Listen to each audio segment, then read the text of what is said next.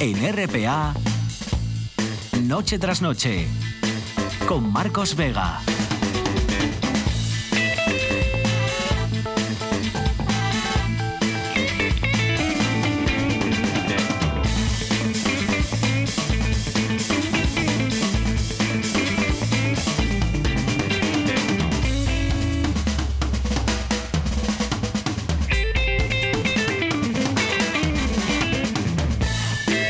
Buenas noches, sean bienvenidos al espectáculo de la radio. Han querido el calendario y el fútbol que nuestro primer programa del año sea en esta noche tan especial.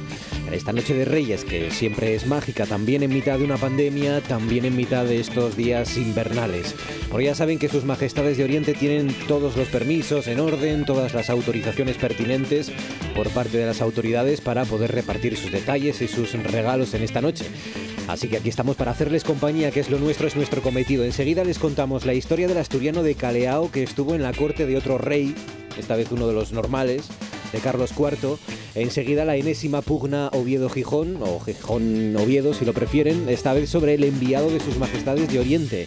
Y enseguida la música de Secades y la actualidad junto a nuestros consejeros de actualidad con una mirada a este 2021 que va a ser duro, ya lo sabemos, acaba de empezar, pero ya hemos visto que va a ser muy duro también, pero al menos va a ser más ilusionante que el 2020. Junto a Fabián Solís desencadenado al frente de la parte técnica, Georgina Bitácora Fernández está en producción. Esto es Asturias y empezamos. Abrimos teléfonos para que nos puedan contar lo que quieran en una noche especial, pero seguimos estando aquí, como digo, para lo que necesiten, para hacerles compañía hasta que les llegue la hora de dejarles algo de agua a los camellos, por ejemplo, marchar para la cama o dejar que los reyes hagan su trabajo. Nos comentaban por aquí, porque llevamos varios días acumulados eh, sin contar y sin repasar los mensajes que nos van dejando en redes sociales. Nos contaba por aquí, por ejemplo, Fernando del Busto, ¿qué ha hecho en este 2020 o qué hizo en el 2020 lo mejor del año? Pues dice, Fernando del Busto, gané tiempo para mí. Águeda González Díaz nos contaba buenas. Eh, una de las cosas que mejor eh, me gustó, que más me gustaron del año fue Y Julia retó a los dioses, el libro de Santiago Posteguillo. Santiago Posteguillo que fue, recuerden, una de las entrevistas que realizamos aquí el año pasado. Dice Águeda que completa la, la, trilogía sobre Julia Domna, dice, y el libro sobre Gustaviano, ingeniero español que trabajó en Estados Unidos. Javier González Caso nos contaba los vídeos de Carlos Araguiñano con los que aprendí a cocinar algunos platos. Está bien, Javier. Dice Alberto Secades un disco Private Lives de Lou Cut Connie, una serie de televisión Years and Years, una peli El hombre tranquilo, dice la vi ayer, no importa cuántas veces la haya visto, siempre me parece magistral y un libro esa incierta edad de un tal Alberto Secades, como no, dice Angelinos Rodríguez, por ejemplo, la película Parásitos y el libro A Corazón Abierto de Elvira Lindo. Ramón Redondo dice, bueno, en cuanto a cine en versión internacional y gracias al confinamiento pudimos ver una inmensa maravilla que sus creadores y productores, los argentinos El Pampero Cine, liberaron legal y gratuitamente, dice, para su visionado, La Flor, de Mariano Guinás, dice. Eh, descubrimiento, también el Fix, que aunque fuera de forma online, sacó adelante una edición más que notable. Dice Javier Gutiérrez Blanco, lo peor de este año la distancia social, lo mejor de este año la distancia social. O por ejemplo, dice Danara García López, lo mejor ha sido, fue tener el tiempo para poder leer. Con el confinamiento y demás, dice, me dio tiempo en estos tres meses y medio de confinamiento a leer tres libros de mínimo 500 páginas, el más fino, dice Danara. Eh, David Pérez, escribir Gavilán, una cetrería de cristal. Libro de David Pérez. Dice José Apunto Montero, lo peor lo sabemos todos, lo mejor ese primer encuentro con la familia y amigos después del confinamiento.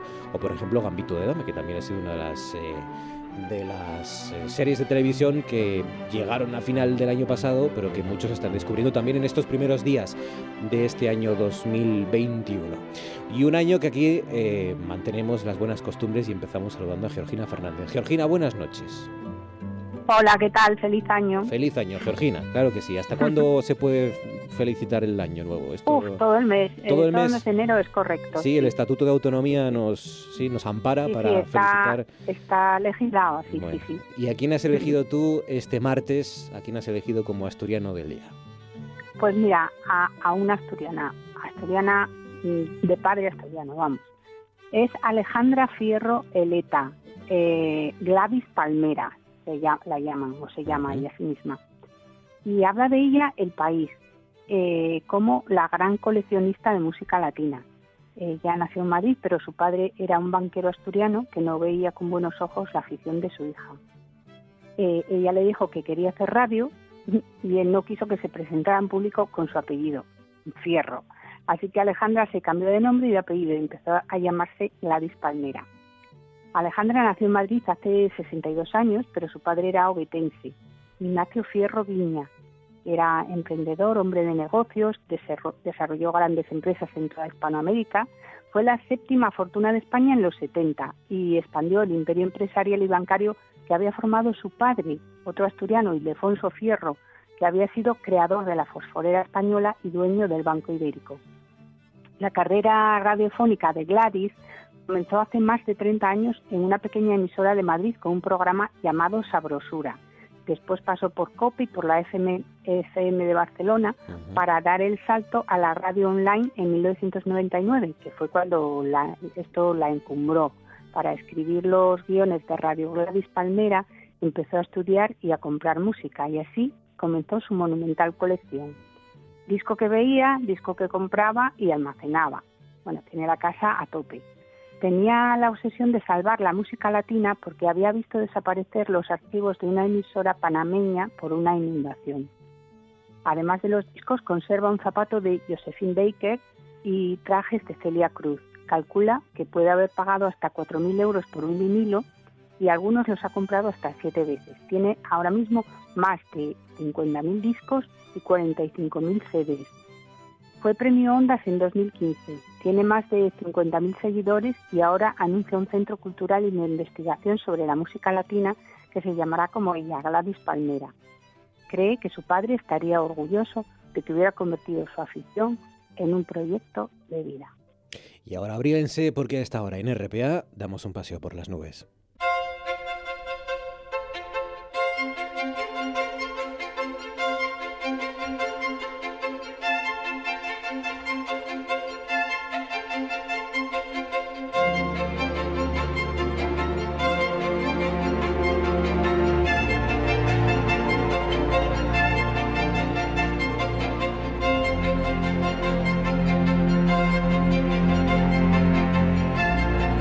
De Javier Martínez de Orueta, nuestro hombre en las nubes. Javier, buenas noches.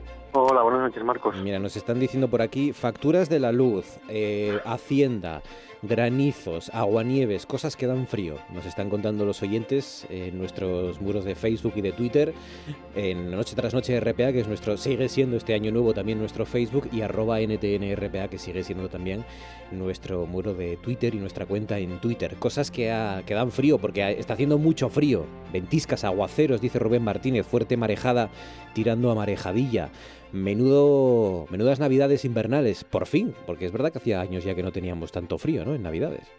Eso iba a decirte que la verdad que vaya navidades que estamos teniendo, blancas navidades también, porque la verdad que todos estos días atrás y el fin de semana pues ha estado nevando, lloviendo, como dices también eh, granizando. La cota de nieve que durante todo el fin de semana y estos días pues en Asturias está en torno a los 300, 400 metros, incluso en torno hay desplomes de que baja hasta los 200 metros, es decir, que en casi todo el interior de Asturias pues ha nevado este fin de semana y estos días atrás. En Oviedo también hemos visto nevar, sobre todo en las zonas altas de la ciudad, pues en Naranco ha amanecido varios días pues con una capa bastante, en algunos casos importante de de, nieve, como dices tú, las ventiscas. También una consecuencia, desgraciadamente, que estamos viendo son los saludes, ¿no? Está nevando sobre nieve, se va acumulando muchos centímetros. En algunas zonas de Asturias se ha acumulado hasta un metro de nieve de, de espesor y con estas condiciones, pues bueno, también si sopla el viento pues con bastante intensidad y dependiendo de cómo esté orientadas las montañas pues se producen estos estos aludes pues que en Asturias pues con estos temporales pues es algo habitual también. La verdad es que este año 2021 ya nos ha avisado y además de forma contundente de, la precaución que hay que tener con el coronavirus por supuesto todavía y también con la nieve y con el temporal que está cayendo, ¿no? Eh, con, con cada vez que alguien se proponga porque no tenga más remedio que atravesar pajares o atravesar algún puerto de montaña o, salir a la montaña o salir a lugares altos con, con la cota de nieve eh, eh, baja como está eh, en muchos lugares, pues que tenga muchísima precaución, que sea solo si es imprescindible y que mucho cuidado, ¿no? Porque incluso para aquellos que la conocen bien,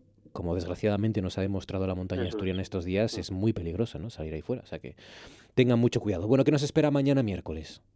Bueno, mira, mañana miércoles vamos a tener un respiro, ¿vale? Así que tenemos una buena noticia, vamos a tener un respiro el día de, Reyes. Nada, va a ser un día en general de nubes y claros, pero mira lo curioso que aunque tengamos un día de respiro, las temperaturas el miércoles mañana van a bajar bastante. Es más, la Agencia Estatal de Meteorología ha activado en el suroccidente de Asturias y en el occidente y también en la cordillera en Picos el aviso amarillo porque las temperaturas en esas zonas pueden bajar hasta los 8 grados bajo cero. Es decir, te pongo por ejemplo un ejemplo, por ejemplo, en Degaña está previsto que la mínima llegue ese día, el miércoles, hasta los 10 grados bajo cero. O sea, como digo, aunque vayamos a tener un respiro, sobre todo de cara al cielo, nos tenemos que abrigar bastante porque lo vamos a notar porque el miércoles vamos a tener heladas muy, muy, muy severas y nos vamos a tener que abrigar mucho, aunque como digo, no vaya a llover ni a nevar. O sea, que va a seguir haciendo frío, lo que no va a haber son precipitaciones de momento, ¿no? En el día de mañana. Eso es, eso es, eso es. El día de Reyes vamos a tener ahí un respiro de cada mañana. Precipitaciones que hemos sufrido durante muchos días, ¿no? En estos estas mm. últimas semanas y que también por delante parece que van a seguir acompañándonos, ¿no? Más o menos los días que se presentan. Eso te iba a decir, sí, que aunque tengamos un respiro, pues de cara a los próximos días, pues se prevé que nos vuelvan otra vez a acompañar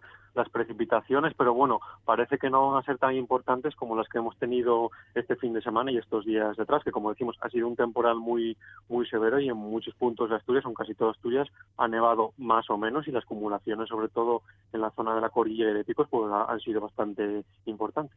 Abríguense y por favor tengan cuidado ahí fuera que no queremos más disgustos. Eh, Javier Martínez de Orueta, cuídate amigo, gracias y feliz noche. Un abrazo. fuerte, un abrazo fuerte. Eh, es una noche de Reyes de Reyes Magos fundamentalmente, y hoy nosotros vamos a traer la figura de un rey o de un asturiano que acompañó a un rey que estuvo seis años en la corte, en concreto de Carlos IV. Vamos a hacerlo gracias al grupo Los Bribones, que de nuevo pues, nos trae una investigación histórica, el grupo de investigación de la Viana, Los Bribones, que continúa trabajando, que continúa buscando pues, restos arqueológicos por un lado en la comarca, o como en este caso está trabajando para recuperar la historia de vecinos de la zona, vecinos ilustres, ¿no? vecinos que tengan cosas que contar y que tengan historias que reivindicar. Como digo, es el caso de este personaje. Es el cazaorín de Caleao, nacido en el año 1774 un tipo que destacó desde el primer momento como cazador, con una gran destreza para la caza, y que eso provocó que fuera llamado por el rey Carlos IV ante su presencia, como hacían en, en, la época. Es un trabajo que firma Monchu Calvo, uno de los investigaciones de los bribones, eh, que también colabora con el experto en genealogía Nacho Lago. Monchu Calvo, buenas noches. Hola, buenas noches. Hablaba yo, Monchu, de José González, conocido como el cazaorín de Caleao. Hay que cazar mucho y muy bien, aunque sea en el siglo XVIII, camino a caballo entre el XVIII y el XIX, para llamar la atención del rey Carlos IV en aquella época. Bueno, pues imagínate, desde una aldea tan remota como, como era la Felguerina en aquellos años, pues que llegase a oídos del rey que aquí había un cazador, pues bueno, eh, sumamente bueno y que lo llamamos a Palacio. Entonces, eh, bueno, no me imagino cómo podría haber sido la, la fama de este, de este personaje cuando fue capaz, a, efectivamente, como decís vosotros, a llamar la atención a, Carlos IV. Porque, Pero bueno, así fue, así fue la historia y bueno. Dio muerte a, de todo, a corzos, rebecos, jabalís, lobos, eh, y, decían que hasta 99 osos. Exactamente, yo, bueno, eso lo quiero poner un poco en duda porque realmente eh, me parece muchos osos. No sé si en aquellos años me imagino que habría, pero bueno, tantos, tantos. Pero bueno, sí fue cierto que fue un expertísimo cazador y yo tuve la suerte de ver la casa, bueno, la casa donde vivió, vive ahora actualmente un tío, bueno, la familia mía, y me acuerdo de ver la casa decorada con, con cuernos de rebeco haciendo de perchas, y estaba pues, pues docenas y docenas de cuernos, o sea que el hombre aquel sí realmente fue fue gran cazador, expertísimo, y luego, bueno, decían que bueno, la escopeta era muy rudimentaria, pero a él desde luego no, la no quería cambiarla por nada, porque bueno, el rey dice que le ofrecieron llevarlo a una armería y escoger la mejor arma que él quisiera, dijo que no, que prefería seguir con la, con la suya. Porque con esa escopeta tenía una de las mejores punterías del reino prácticamente. Eh, sí, sí, porque aquí, bueno, después fue, dice que en la crónica, en los reportajes que hablan de él, al parecer hubo un concurso aquí en la cuenca minera y se midió con las mejores escopetas de aquella época y fue ganador, o sea, eh, fue el que mejor disparó y el que más puntería demostró de, de todos los que participaban y había gente pues bueno muy muy buena muy muy importante en el mundo ese de la caza pero bueno fue capaz de medirse con todos y, y ganar y ganar sí Ahí ha, sí, ha pasado mucho tiempo y como nos comentas, ¿no? Lo de los 99 osos también demuestran y nos recuerdan que aunque sea esa época relativamente cercana en el tiempo, también es difícil distinguir qué es realidad y qué es leyenda y la historia del cazador de Caleao, ¿no? Yo me imagino, me imagino que sea leyenda porque bueno, todos los grandes cazadores de aquella época, eh, otro que había, por ejemplo, un pueblito que se llama La Foz, Misa, también hablaban de había cazado muchos,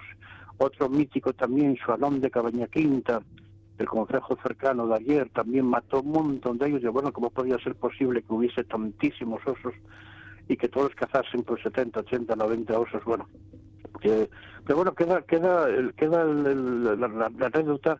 Realmente él era muy bueno, era muy bueno porque la, la historia, pues bueno, incluso a nivel a nivel familiar, pues bueno, se mantiene, te cuentan los viejos de hazañas cuando cazó, cuando cazaba algún oso, sí, bueno, en una ocasión, por ejemplo, que mató uno muy grande, tuvo la gran precaución de quitarle, cortarle un trozo de lengua y guardárselo. Cuando fue a recogerlo, porque era un oso de bastante peso, cuando pidió ayuda y fueron a recogerlo, se encontró con que ya no, no estaba en el sitio donde lo había dejado.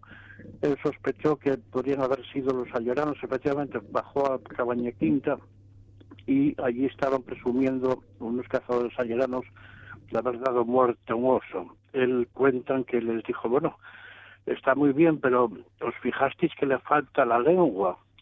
Dice, hombre, ¿cómo pudo faltar la lengua? Sí, sí, me abrieron la boca, efectivamente, tenía el oso, le faltó la lengua.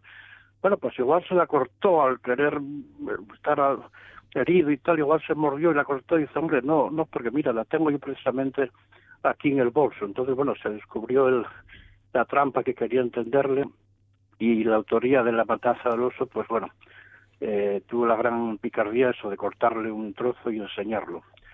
Pero bueno, fue un personaje, un personaje además, bueno, estuvo en un palacio, allí estuvo unos años, pero bueno, aquel hombre dijo que no quería estar allí porque no le gustaba tanto boato y tanta fama y tanta y tanta eh, bueno, de un hombre acostumbrado a vivir en un pueblo tan tan remoto como este, pues bueno, pidió volver a volver a su tierra.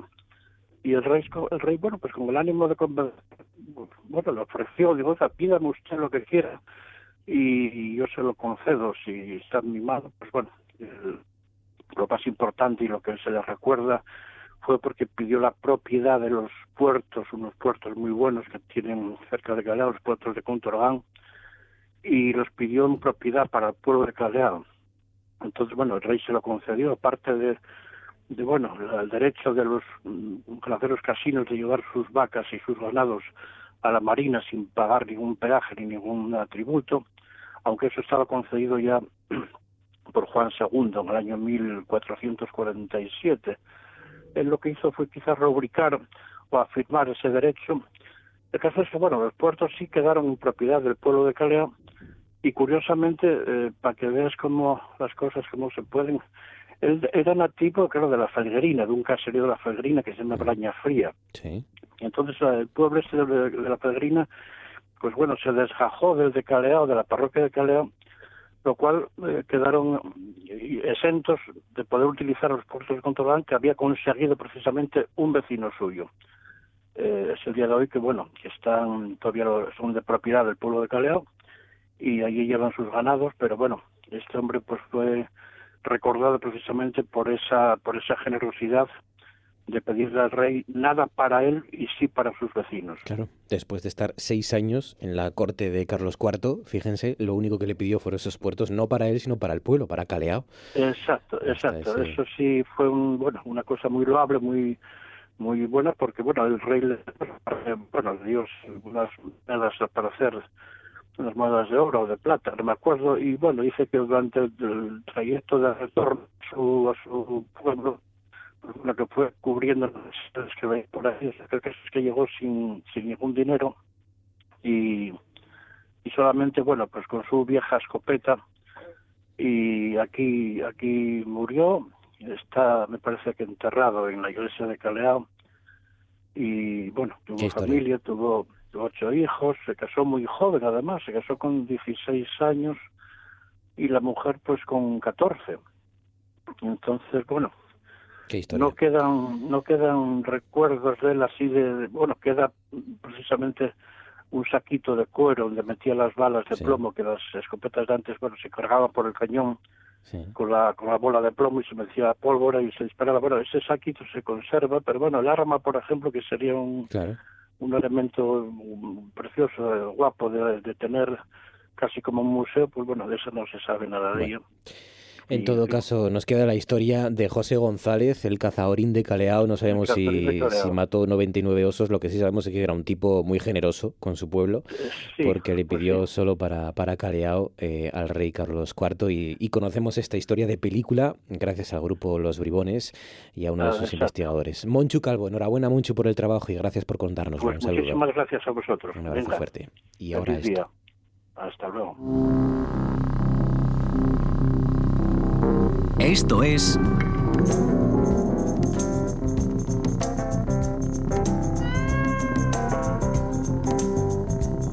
Noche tras noche.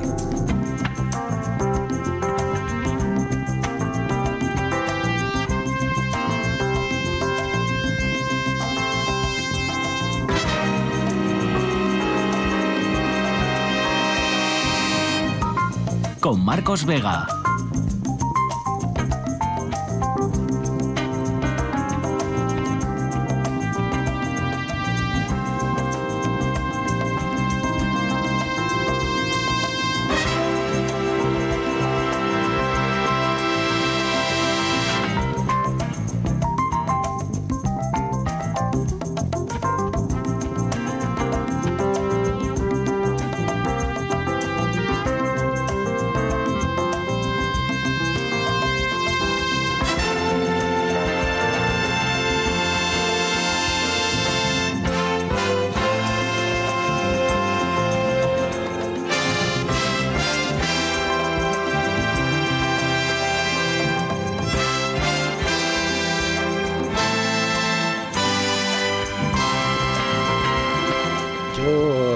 Motivado. Guillermo López Cañal, buenas noches. Mm, ¿Cómo estás, Guille? ¿Tú también estás motivado, no? Claro que sí. Sí, claro que sí. Claro, que, sí, claro que sí, con esta sintonía, con esta tu sintonía y con esta nueva y primera colaboración del año. Estás muy motivado para pasar esta noche bien, para mañana, si te has portado bien, no lo sabemos, sí, ¿no? Sí, yo creo que... Algún detalle por ahí. Yo creo que algo, algo caerá. Y si no, pues siempre nos queda la música y todo lo demás. Claro que sí. Empezamos a dar regalos ya, empezamos a repartir esta noche eh, primera edición del Desconcierto, Desconcertante 2021, puede ser, puede ser uno de los objetivos. Sí, puede ser, puede ser, a ver qué nos depara. Porque... Habrá que mantener la guardia. Sí, sí, de momento está siendo desconcertante porque por un lado eh, es, eh, tenemos algo de ilusión, porque teníamos ganas, e ilusión, ganas de tener ilusión, ¿no? Teníamos ilusión por estar ilusionados y por otro lado la verdad es que no dejan de llegar malas noticias en Asturias en este primeros días del año, pero bueno. Vamos con lo nuestro que es la música y con óperas, ¿no? En la mayoría de los casos. Bueno, hoy vamos, eh, empezamos el 2021 y vamos a escuchar hoy eh, oberturas. que son oberturas. sí, oberturas, algunas son de óperas y otras no. Pero bueno, al final, independientemente de que sean de óperas o no, son piezas musicales que, que en, la, en la tradición de hoy en día de los conciertos, en los programas, se interpretan individualmente y tienen ya como su calado en la, en la memoria y, en, y funcionan musicalmente perfectamente independientemente de que preludien a obras mayores, no son solo teloneras, podríamos decir.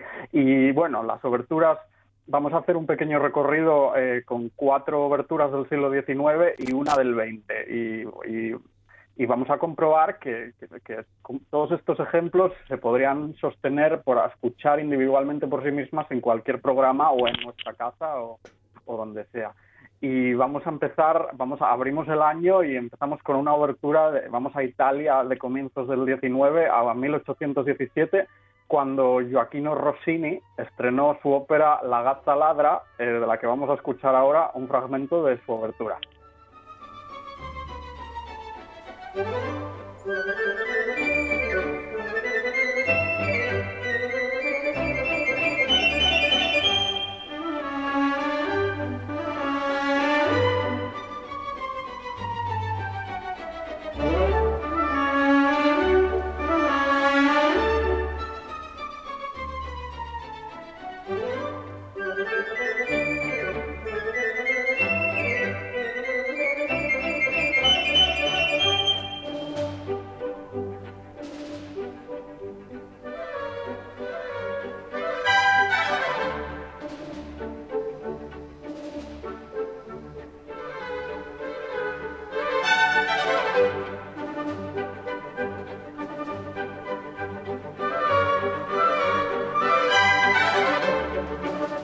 Sido de esta pieza de Rossini de, no haber aparecido en una de las películas de Stanley Kubrick, ¿no?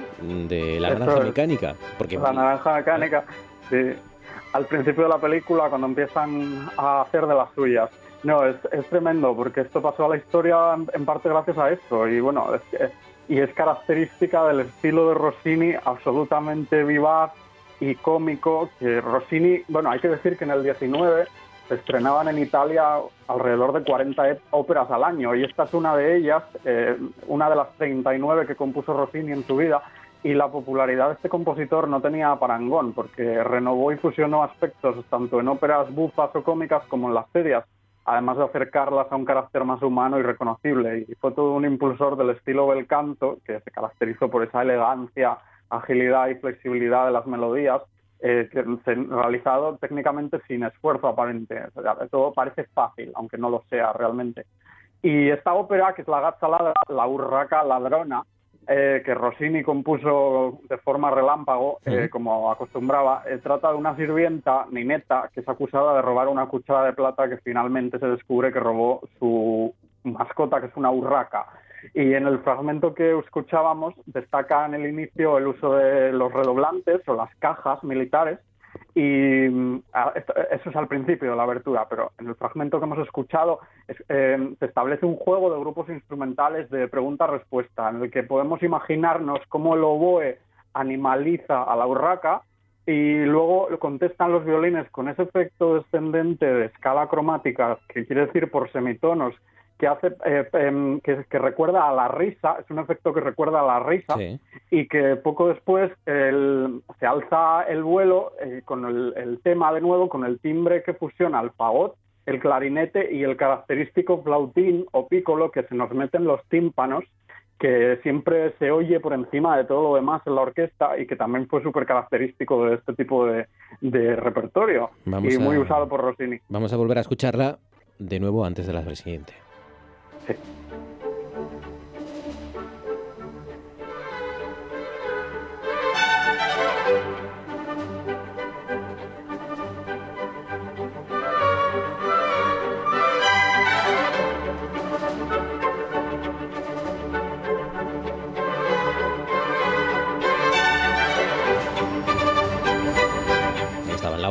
La risa y todo lo que Rossini nos estaba contando. Claro, uno piensa que estas melodías que ya forman parte de, la cultura general, que ya forman parte de nuestro acervo de la música occidental, eh, uno piensa que estos genios como Rossini tardaban meses en componer estas piezas. Y, bueno, no sé si decir que componían como churros, pero bueno, vivían de esto y podían componer varias óperas en un mes, por ejemplo, ¿no? Totalmente. Esto, esto era producción en cadena y, a toda pastilla, como bueno, como Lope de Vega, ¿no? Y como toda esta gente también que, escribían a toda velocidad. Pues bueno, un poco sí, esto era lo más popular de la época en Italia y, y ahora vamos a escuchar otro fragmento de Rossini de otra obertura mucho más conocida y que contrasta completamente con lo que hemos escuchado.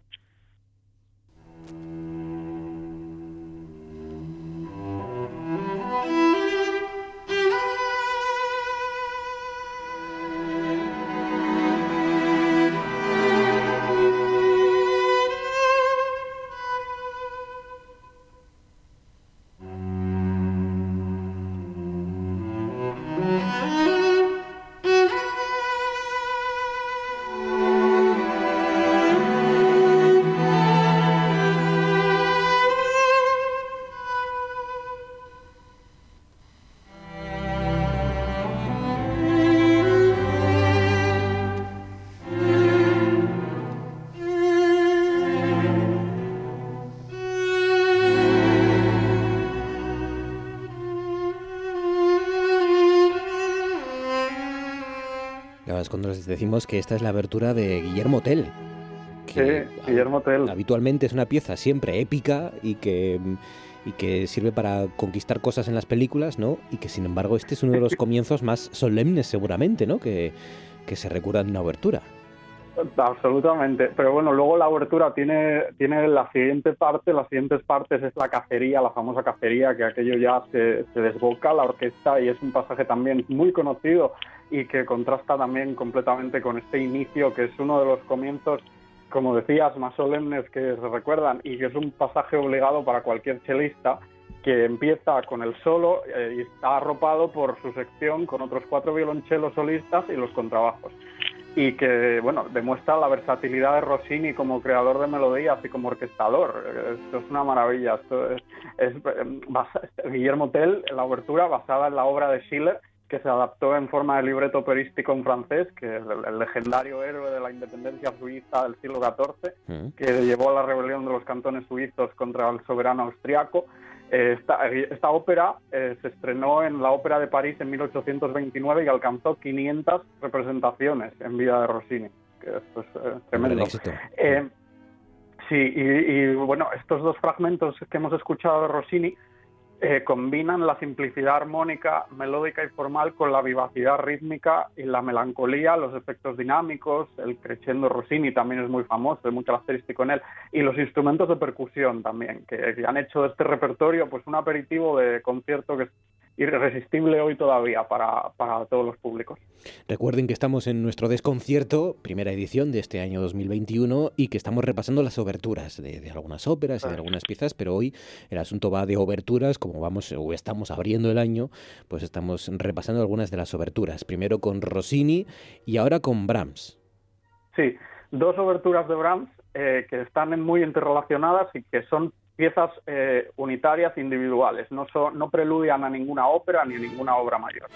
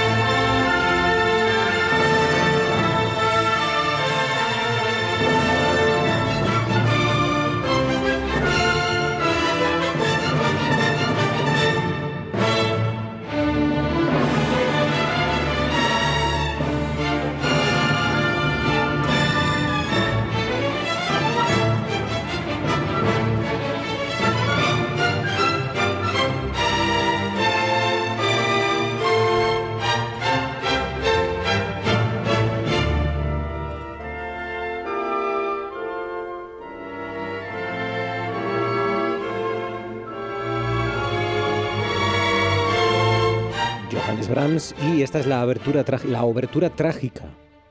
Sí, que cumple la trágica. Sí, por 140 de hecho. Se, tocó el 4 de enero de 1881 junto a la otra obertura que compuso Brahms en 1880, que es la obertura para un festival académico y del que vamos a escuchar ahora también un fragmento del final, porque bueno, ambas están muy interrelacionadas en la historia de, de por qué Brahms las compuso a la vez.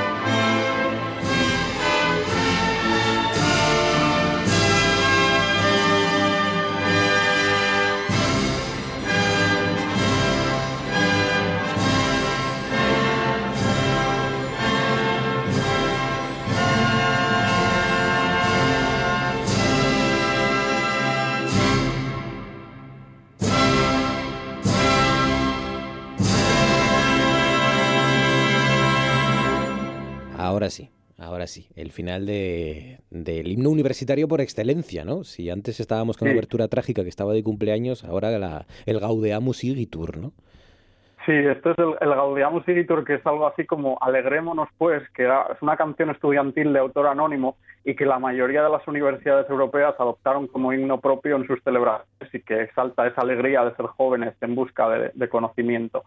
Y bueno, la cuestión de la historia de estas oberturas es que, a pesar de que Brahms no tenía estudios universitarios, recibió dos doctorados honoris causa, uno de la Universidad de Cambridge y otro de la de Breslau, que era una ciudad polaca que entonces formaba parte de Alemania. y para este último honor le sugirieron que compusiera algo como agradecimiento y esto que hemos escuchado fue el resultado.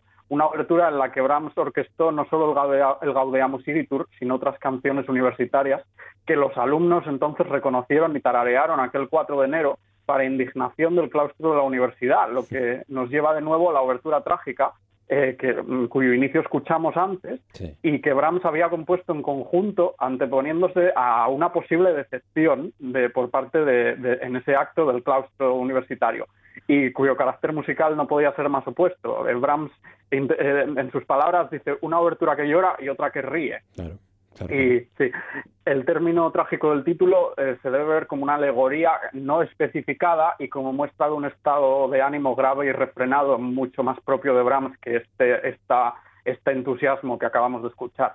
Y este, el que escuchamos antes, el de la abertura trágica, comenzaba con dos acordes a modo de llamada orquestal que dan, que dan paso a un trino en el timbal que pone ya el tema en unísono eh, en la cuerda y algunos críticos quisieron ver en esta abertura una posible relación con el Fausto de Goethe, pero bueno, no hay evidencias claras.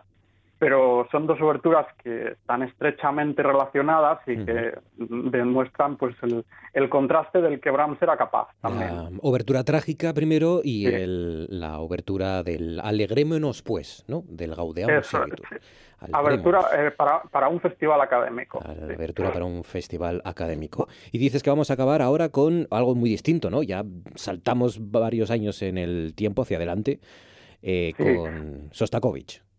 Pasamos de, ópera italiana a actos, privados universitarios de Brahms a, a otras circunstancias en el siglo XX con una obertura que se llama Festiva, eh, que compuso Shostakovich en 1947 y 70 eh, años después de lo que hemos escuchado antes.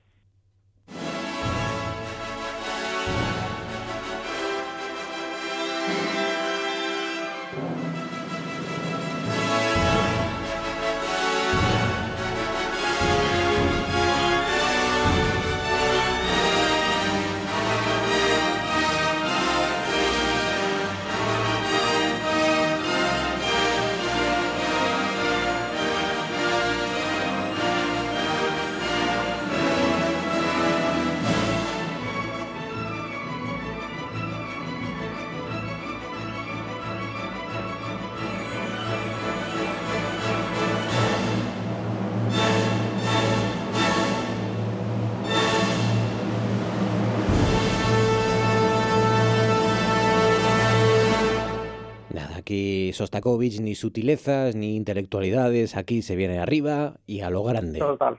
Sí, esto, esto fue compuesto y se tocó para conmemorar en 1957 el 37 aniversario de la Revolución de Octubre, nada menos. Y esto era un reclamo, como reclamo y exaltación del realismo socialista que debía tener la música del opresor régimen de Stalin y a pesar de que también tuvo críticas por su despliegue instrumental, porque esta, esta obertura, que dura cinco minutos solo, eh, pretende tanto ajustarse a lo que se requería de Shostakovich como alejarse, porque eh, utiliza tres trompetas, tres trombones y cuatro trompas extra, eh, que, entonces en aquel contexto se consideró un abuso de recursos indigno de lo que un compositor debía hacer al servicio del régimen. Claro, esto, Sostakovich siempre, lo hemos contado muchas veces, ¿no? Se movió siempre en esa fina línea, ¿no? De contentar al régimen de Stalin, a veces enfrentarse a él, intentar salirse un poco de la ortodoxia de la época eh, y del régimen y, bueno, mm, al final a duras penas, ¿no? Logró sobrevivir el hombre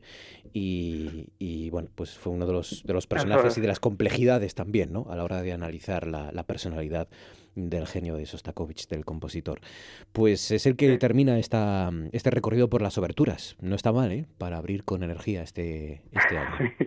Hay tantísimo donde escoger, ese, es el problema. Pero bueno, que, sí, las oberturas siempre están presentes en todos los conciertos hoy en día. Siempre se suele empezar con una obertura, sea de Beethoven, de las que compuso, de, estas de Brahms, bueno, en fin, son, son un aperitivo al concierto, al resto del programa. Pues nada, en las próximas semanas llegará el concierto de este año 2021 con Guillermo López Cañal. Guille, cuídate, gracias, un abrazo. Cuídate, buenas noches, Reyes, un abrazo.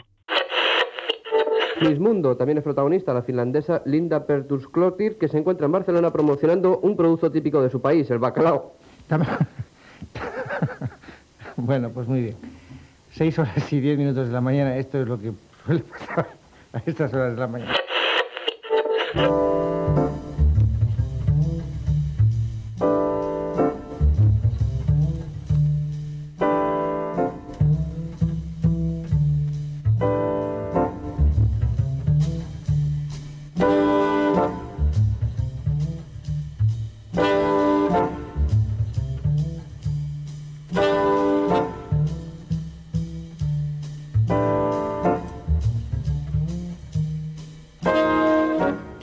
Sale de Asturias, una de las cosas que descubre es que más allá de nuestras fronteras no conocen a un personaje que estos días, bueno, ya desde hace unos días, se suele dar una vuelta por nuestra región, eh, que es el príncipe, el príncipe Aliatar y resulta que, pues sí, en ciudades como Madrid, en Barcelona, en Sevilla, en Salamanca, pues no, no han oído hablar de este hombre, de este que para nosotros es un poco el, mensajero real en Asturias, ¿no? o el enviado especial de los Reyes Magos. Arancha Margolles, buenas noches.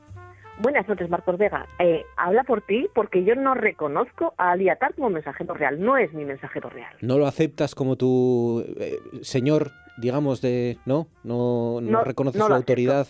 Sí. No lo acepto. Yo, para esto de los reyes soy muy, muy estricta y yo, además, es que solamente acepto un rey que es Baltasar. El, resto me la cae el pairo, la verdad. Bien, bien, bien. Yo soy de Baltasar también, ¿eh? Yo soy de Baltasar, ¿eh? sí, que siempre hoy, porque siempre es el tercero, siempre va el último, pero, pero sí, también influye que mi padre se llama Baltasar. Entonces eso, quieras que no, también forja el carácter de pequeño, ¿no? Cuando, claro. cuando, cuando llama para reservar a lo mejor una, una, mesa o una comida o una cena para celebrar su santo en, estas, en esta noche, una noche como esta, y le preguntan a nombre de quién y dice de Baltasar, pues no suelen tomárselo en serio a mi padre. Esto le ha pasado varias veces, ¿no? Que dicen, venga, no, en serio, díganos a nombre de quién. Y él, no, no, que yo me llamo Baltasar, que me llamo como el rey mago. Pero sí, suele ser una, una, cosa que le pasa siempre, todos los años, eh, en estas fechas, cuando sí, cuando se podía cenar también en, en los bares y en los restaurantes. Pero aquí traemos, a, a raíz de Aliatar, traemos de este personaje una nueva, la enésima confrontación Gijón-Oviedo-Oviedo-Gijón hasta para eso. no, necesitamos, no necesitamos excusas, ¿no? Para darnos palos unos a otros. Mm, no, no. Cualquier cualquier excusa, cualquier excusa es, es buena. Y es que en Gijón tuvimos también nuestro propio nuestro propio Aliatar, que fue primero que el Aliatar de Oviedo, porque Aliatar efectivamente es de Oviedo, y que tuvieron sus añitos de pugna ahí allá por la década de los 50, que fue un poco cuando, una vez superada la posguerra, la fecha oficial aproximadamente que manejan los historiadores para dar fin a, la posguerra, al menos en términos historiográficos, es 1952, es cuando empiezan a pasarse pues todas esas estrecheces de posguerra que habían también, eh, bueno, pues, pues marcado mucho a las cabalgatas de reyes. Evidentemente, pues cuando no hay para comer, mucho menos hay para, para una cabalgata de reyes. Pero en el 52 todo eso se empieza a pasar. Y en el 54, pues empezamos a celebrar las cabalgatas ya con un poco más de ilusión, con un poco más, eh, digamos, de, de, ánimo en, en España y también en Asturias y empezamos a encontrar, a descubrir que en el séquito de los Reyes Magos no solamente están estos tres Reyes Magos, que eran los únicos que teníamos en la posguerra, sino que también hay sus mensajeros reales, pero que uno va a Oviedo y que otro va a Gijón. Ya está. Ya empezamos con el cisma, ya en los años 50. Menos mal, menos mal que supimos que, pudo haber consenso en Merchol, Gaspar y Baltasar. Pero a partir de ahí, eh, digamos que había un enviado especial para cada ciudad. Efectivamente. El de Gijón se llamaba concretamente Abdelaziz y se presentaba como el Balí de Al-Ándalus.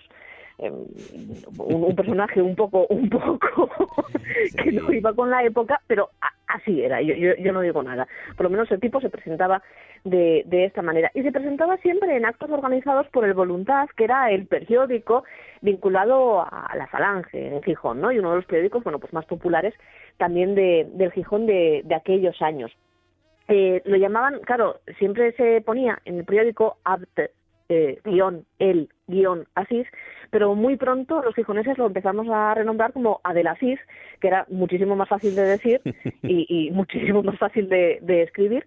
Y, era un, personaje muy, muy curioso, Marcos, porque claro, eh, siendo valide al Andalus, pues se tenía que presentar con mucho lujo, un lujo que, que, a- que- que a veces era más lujo que el que traían los propios reyes, lo cual pues chocaba un poco porque un mensajero real pues se supone que tiene un poco menos de poder que los reyes, se presentaba montado en un caballo blanco. Claro, de aquella conseguir camellos debía ser, calculo yo que complicado. Sí, sí, sí, pero eh, otra cosa no, pero en Gijón somos grandones y, y Abdelaziz, sobre todo si había que ganar a Oviedo, eh, no hay ni, ni caballos ni nada, todo lo que hiciera falta hasta que se les fue la mano y aquel hombre traía más séquito incluso que los propios reyes, ¿no? El propio enviado. Claro, es que, al- al- a ver, eh, todo esto al final, Marcos, es cuestión de capitalismo. El capitalismo también afecta, el capitalismo, la posguerra, la rencilla Gijón-Oviedo, todo acaba afectando a todo y también a los Reyes Magos. Al final, esto va de que antes pagabas a tres y ahora pagas a uno. Entonces, claro, pues ya puedes poner un caballo y ya le puedes poner un poco más, un poco más airoso. Claro que, que la prensa gijonesa, claro, es la prensa de la época, también tiene sus, sus usos de la época y nos pone cosas que ahora serían políticamente un poco incorrectas. Por ejemplo, explica el Voluntad el 6 de enero de 1950, que es eh, pues esas primeras apariciones de Abdelaziz, para luego acabar explotando ¿no? en, la gran moda de los mensajeros reales a mediados de, de la década, nos cuenta que va montado en un caballo blanco para contrastar con el color negro de su piel. Claro que sí. Ahí está. Eh, menos mal que no dijeron que, que sepamos que como acabamos en Asturias con todos los moros en Covadonga, pues había que ya traer algunos nuevos, ¿no? Ya de para, Claro. para Eh, Navidad. eh, eh, fíjate que eso yo creo que es una brecha en el discurso de Abdelaziz. Eh, quiero decir, ¿qué hacía un enviado de Al-Ándalus en Asturias precisamente? Hay que investigar eso. Claro. Claro, claro, porque contradice, ¿no? Un poco nuestro, nuestro pasado. Pero digamos que en, en, en Oviedo, eh, eh, por aquí, estaba Aliatar y en Gijón estaba Ujú. Abdelaziz. Claro, esto, esto no, se, no se sostiene. Al final esta batalla la- Claro. la acabó ganando Oviedo. Era, era un poco raro todo porque, claro, al mismo tiempo que en Gijón visitaba Abdelaziz, pues en Oviedo eh, hacía, digamos, un poco el, el papel de forma un poco menos oscura, porque parece ser que tenía la piel un poco menos oscura, un poco más bronceada y, y menos negra, digamos, otro personaje, otro mensajero real que se llamaba Aliatar y que iba de la mano eh, de, de la Nueva España, del periódico de, de la Nueva España, ¿no? Sí. Lo mismo que uno estaba en los actos de Dunta, el otro estaba en los actos de, de la Nueva España. Y claro, así se mantuvo la cosa durante unos años, pero claro, es que a fin de cuentas Gijón y Oviedo, mal que nos pese, mm, no están tan lejos y había muchos niños que tenían amiguitos en Oviedo, eh, siendo de Gijón, eh, o tenían incluso primitos. Y entonces, pues esto generaba cierta confusión, cierta confusión que llega a las páginas de la prensa, Marcos. El 20 de diciembre de 1959, es decir, unos pocos años después de empezar todo este entuerto, un niño, eh, Luis Enrique Vallador, así firma, natural de Oviedo, dice que cómo es posible que él pues reciba a Aliatar, que, que a él las cartas se las coja a Aliatar y sin embargo sus amiguitos de Gijón pues se las coja a Abdelaziz, ¿no?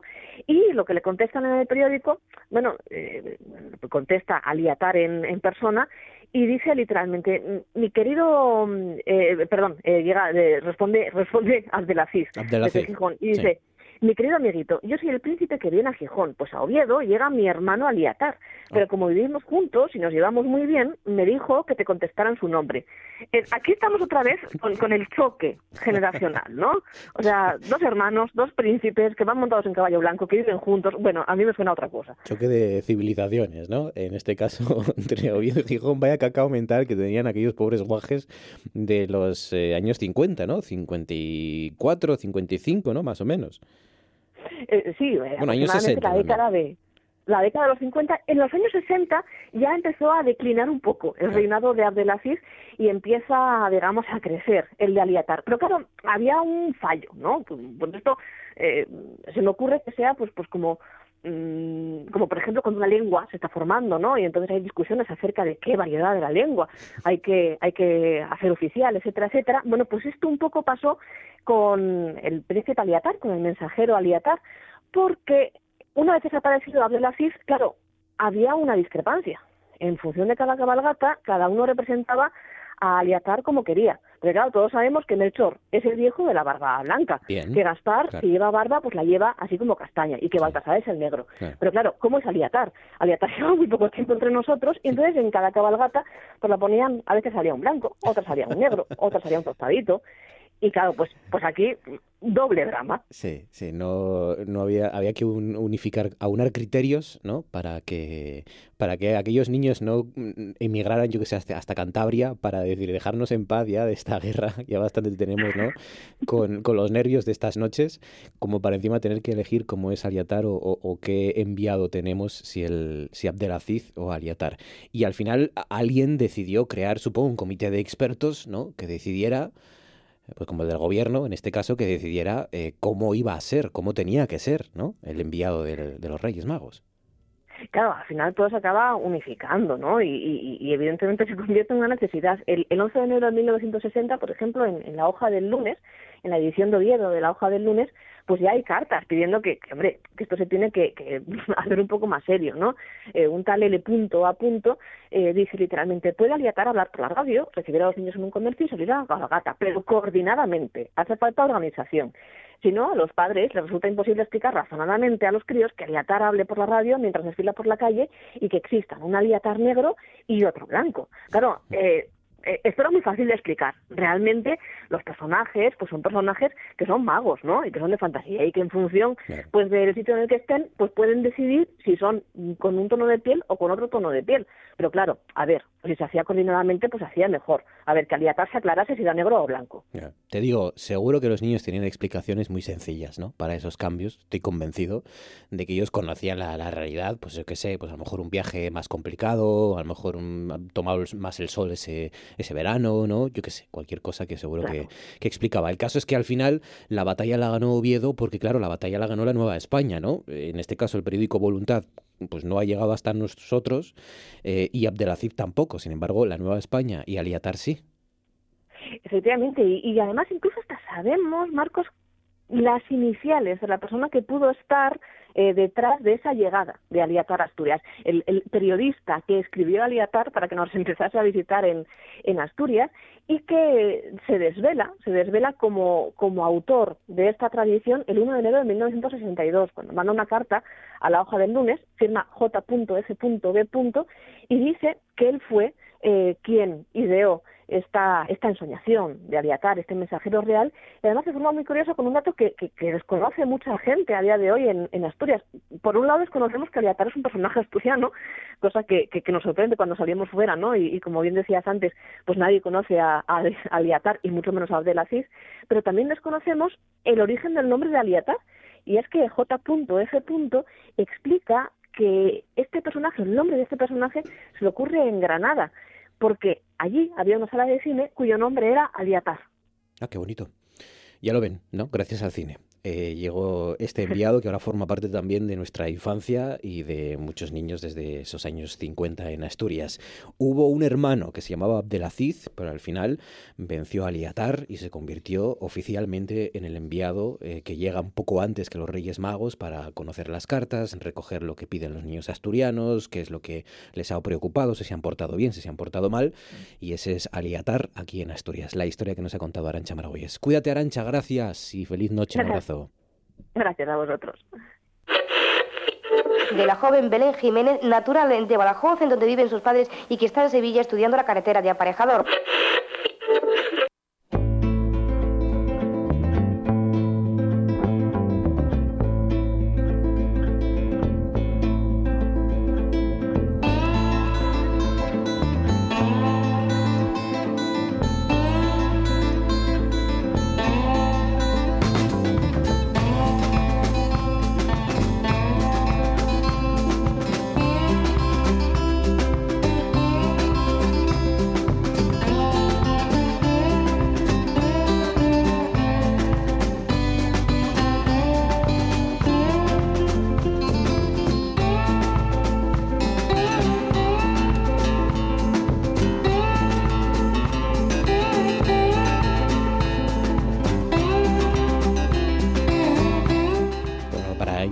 Sea oficial, habitualmente esta sección es los lunes, pero para intentar que la batalla de los estados de esta noche sea oficial, vamos a solicitar enseguida, dentro de unos minutos, la presencia de Georgina. Pero antes, el autor de todo esto, que es Alberto Secades. Alberto, buenas noches.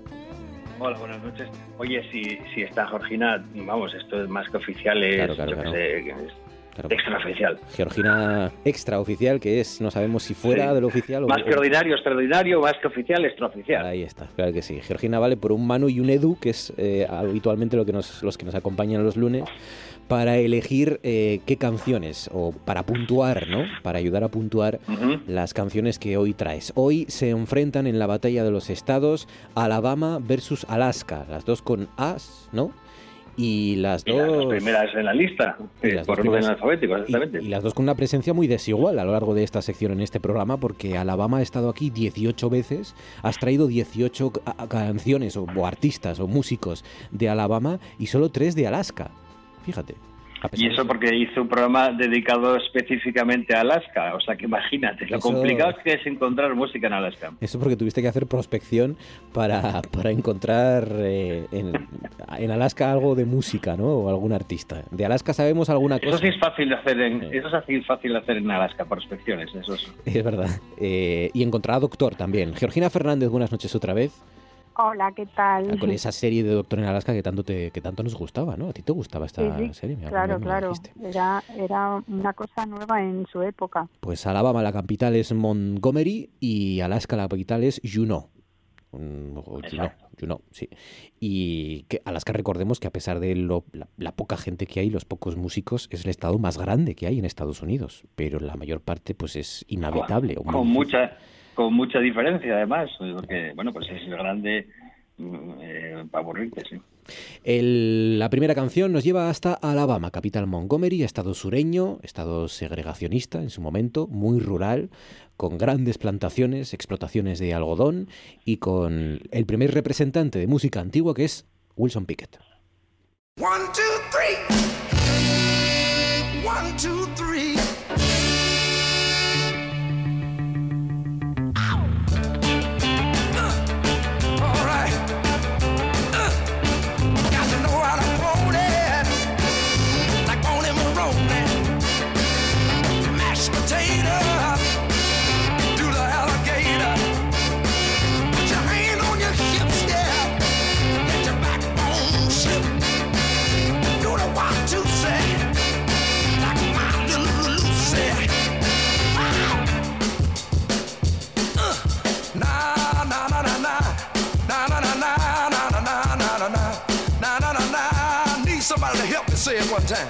Na na na na.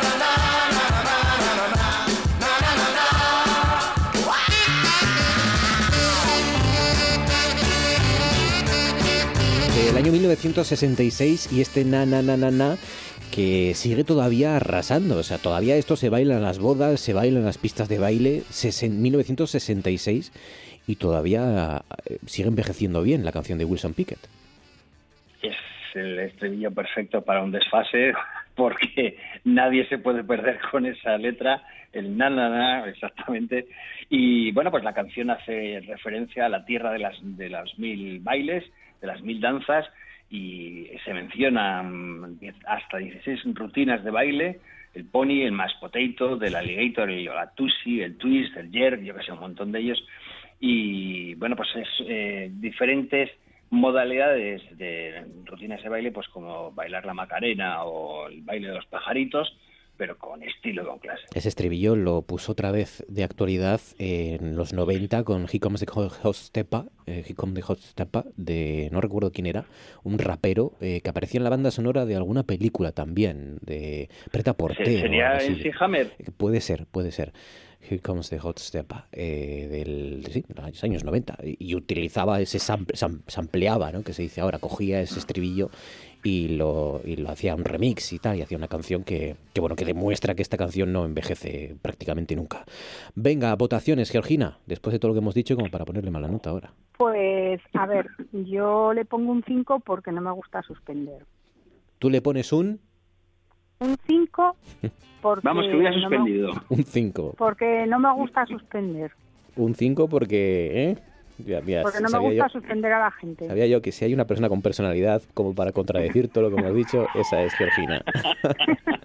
un 5 y, y porque, ¿eh? porque no quiere entrar en polémicas que si no suspendía esta canción. Un 5, yo le pongo Estamos a punto de los reyes. yo le pongo un 9 y Fabián un 8. ¿Y tú, Secades? Yo voto también, ah, pues un 9, sí. Venga, 9, 9, 8 y 5. Eh, era la representante de Alabama. Ahora vamos con Alaska.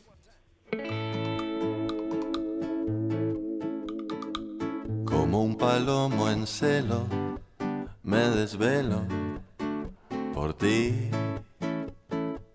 Doy vueltas como un trompo y me rompo para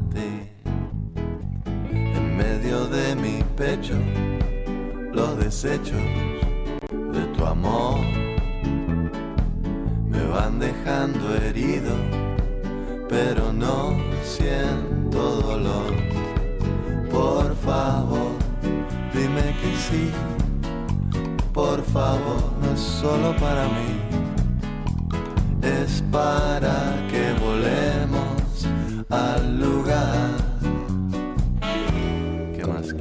este artista que parece más de San Martín del Río Aurelio que de, que de Alaska, Secades. Pero bueno, también te digo. ¿Quién es? Es Kevin Johansen, Johansen. Es argentino, ¿no? Kevin, Joha- Kevin Johansen, que bueno, él nació en Fairbanks, eh, en Alaska, una pequeña población, no es ni Juneau, que la capital, como decías antes, ni Anchorage, que es la ciudad más eh, poblada de Alaska. Nació en Fairbanks, es hijo de un alasquiano y una argentina, nació en el 1964, el mismo año que yo, y allí en Fairbanks vivió sus primeros cinco años. Luego fue viajando por el mundo, estuvo en Phoenix, en Arizona, en San Francisco, California, fue a Buenos Aires eh, con su mujer, estuvo en Montevideo, estuvo en Nueva York, en Buenos Aires, luego mm, pasó por eh, Barcelona y por Madrid, y bueno, pues él ha estado por todo el mundo y eh, realmente de donde se siente es argentino, aunque nacido en Alaska.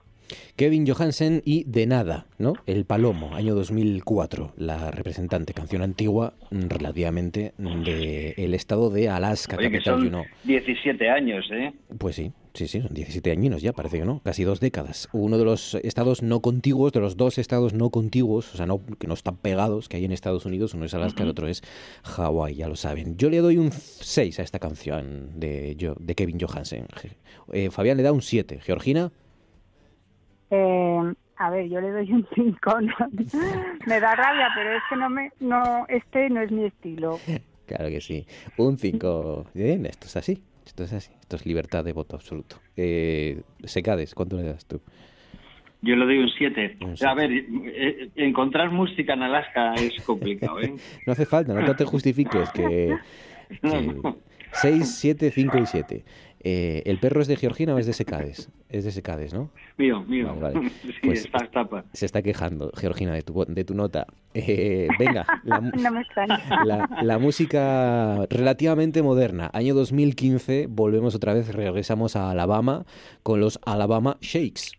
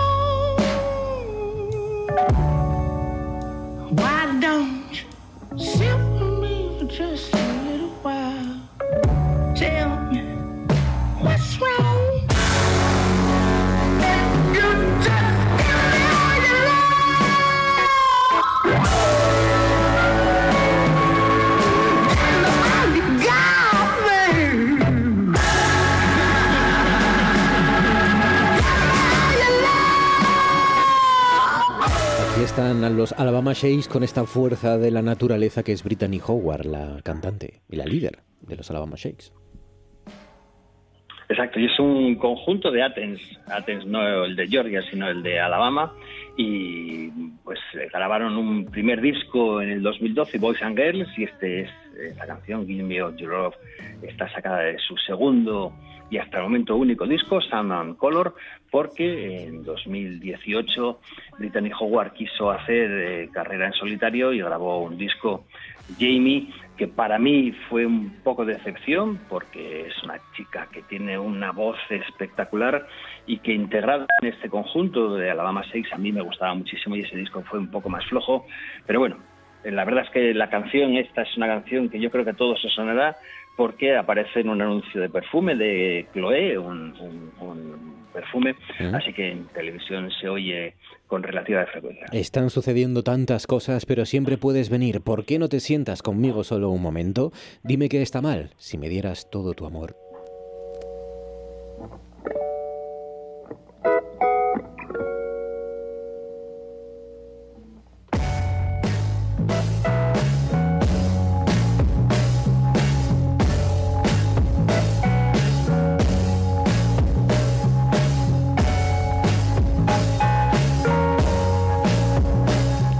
Muy de Brittany Howard, ¿eh? de callarse justo cuando tiene que empezar a cantar cuando le mandan Sí. subir la, la canción en la radio.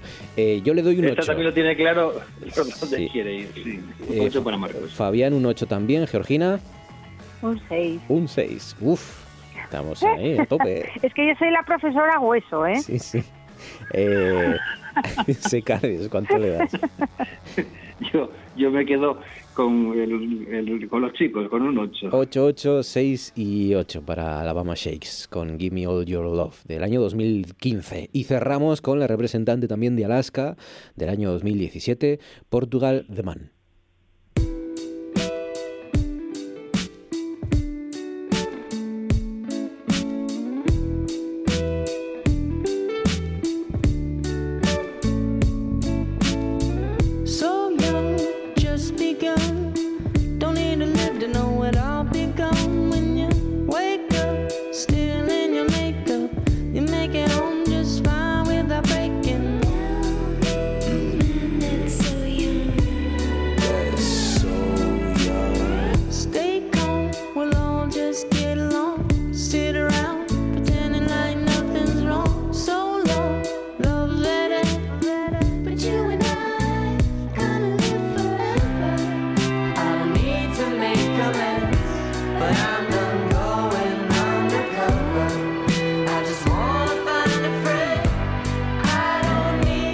Año 2017, la cantidad de veces que sonó en la radio esta canción, So Young, de Portugal The Man.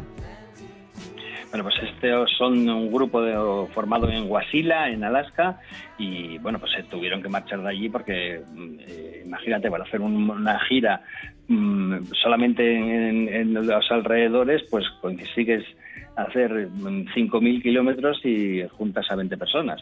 Así que bueno, no es el mercado, se fueron a Portland, Oregón, donde están establecidos, pero ellos son originarios de eh, Wasilla, en Alaska. Y de este disco, el último hasta ahora, el 2017, Gustot, eh, sacaron esta canción So Young, que es ellos haciendo, haciendo jam, eh, improvisando y pasándoselo bien. Tan joven acabo de empezar, no necesito vivir para saber en lo que me he convertido. No necesito hacer las paces, pero dejé de ir de incógnito. Solo necesito encontrar un amigo, no necesito otro amante.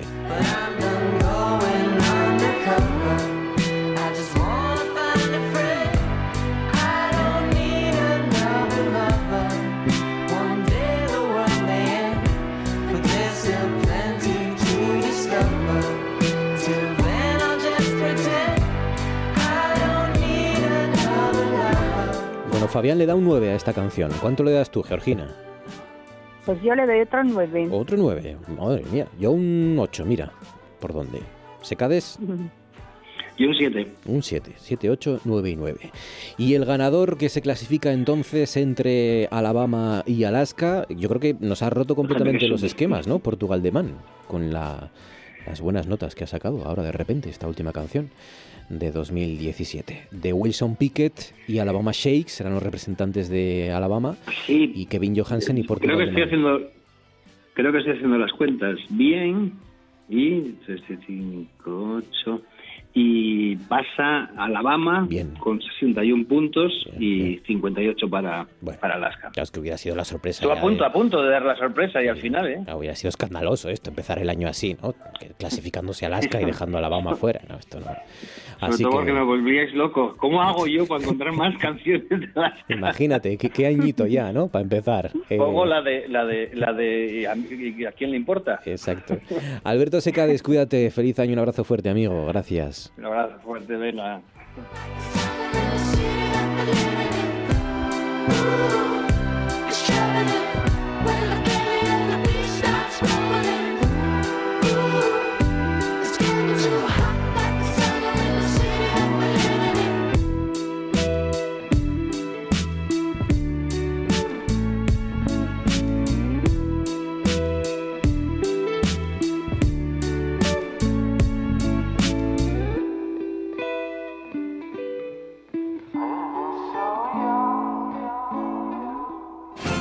Cosas que pasan en Noche tras Noche. El japonés que han contratado, el reportero japonés, Yo lo que no sé es dónde metió ese bocado en la boca. se mete medio cachopo entero que se retuerce es como una boa constrictor. sí, sí, sí. Para, para engullir aquello, medio cachopo, se lo mete en una boca como un buzón de correos el japonés y así hablan en la televisión japonesa de nuestro cachopo. カチョポです。この店のカチョポはスペインで一番美味しいんですよ。実際そのカチョポはスペイン中のカチョポが集まるカチョポコンテストで昨年見事に優勝。Y yo, ¿quién? Me dice, una televisión japonesa. Y yo, ¿qué me estás contando? Yo, es broma, ¿no? Y, me dice, no, no, no, no. Y después, a los pocos días, me mandó el, enlace y dice, mira, al minuto 41, 50. más". Y lo pongo y yo, madre mía, que, además era gracioso porque es que después, si la, la gente que era reportaje entero, yo no sé si el programa estaba grabado en España o, o en Japón, pero en, en el plató en el estudio había como 7 8 personas hablando del cachopo y todos con un plato de cachopo comiendo cachopo, que es el final del, del reportaje. Es muy curioso porque ves ocho japoneses todos en el estudio comiendo cachopo.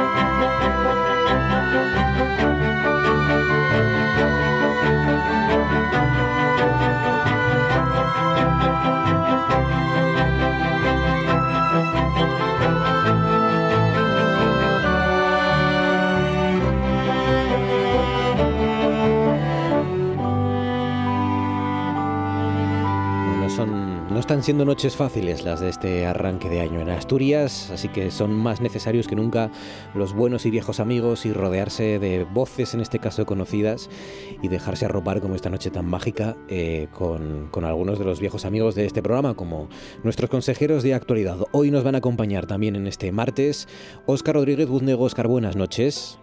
Buenas noches. ¿Qué tal, Óscar? ¿Cómo estás? Pues muy bien, aquí estamos. Me alegro mucho, me alegro mucho. ¿Te has fumado ya, bueno, el primer puro del 2021 te lo habrás fumado ya o qué? Bueno, ya me he fumado unos cuantos. Vale, vale. Quisiera quisiera no haberlos fumado, pero Sí. eh, de momento me vence. ¿Va a ser- El cigarro me vence. ¿Va a ser uno de los propósitos dejar de fumar o no? Sí, sí, ¿Sí? sí. Estoy- pero estoy en ese propósito hace ya mucho tiempo y estoy perdiendo la fe, la verdad. Bueno, anda, oye. Eh, solo me queda el disfrute, claro. Lo sigo disfrutando como el primer día. Pues mira, me, me alegro. No estamos como para evitar disfrutes, ¿no? Mm, De momento estos días. Eh, junto a Óscar está Begoña Cueto. Begoña, buenas noches. Hola, buenas noches, Marcos. ¿Qué tal? Muy bien, Begoña, ¿qué tal? Buenas noches. ¿Cómo estás? ¿Bien? Bien, bien. Sí. Aquí. ¿Propósitos Con para este la expectativa ante el año nuevo. ¿Propósitos? ¿Algún, ¿Alguna cosa? No, que- no, yo, es- fíjate, mi propósito es tener un año aburrido. Sí, sí, sí, sí. Sí, como ya tuvimos bastantes cosas en el pasado, pues a ver si este año tenemos un año aburrido. Sí, por favor. Que llegue diciembre y digamos, ah, pero qué rápido me ha pasado el 2021, ¿no? No ha pasado nada. No, no, tampoco. Eso sería estupendo. Sí, sí. Yo creo que nos conformamos ya con, con eso. Eh, y junto a Óscar Buznego y a Begoña Cueto está Francisco Erice, Paco Erice. Buenas noches. Hola, buenas noches. ¿Qué tal, Paco? ¿Cómo estás? ¿Bien? Bueno, aquí apurando los, los últimos minutos o días de, la, de las semivacaciones, ¿no? Bien, bien. Sí. Sí, porque empezáis ya que la semana que viene a dar clases o cuándo empezáis los profesores. Porque también está muy claro si van a ser presenciales o online, pero, pero sí, sí, veremos la semana que viene con exámenes y demás. O sea que todavía estamos así, ¿no? Los, en la universidad no sabemos todavía si, si va a ser in situ, si va a ser de momento Bueno, no sé si hay alguien que sepa lo que va a pasar dentro de dos o tres semanas en este país, en términos generales, qué va a pasar en la tercera ola, si se virtualiza o es una falsa alarma, que todo indica que, que las cosas pues, van a ir seguramente menos bien de lo que pensábamos con la expectativa de la vacuna, con lo cual, bueno, yo creo que estamos todos un poco en el aire, ¿no? Sí, es verdad.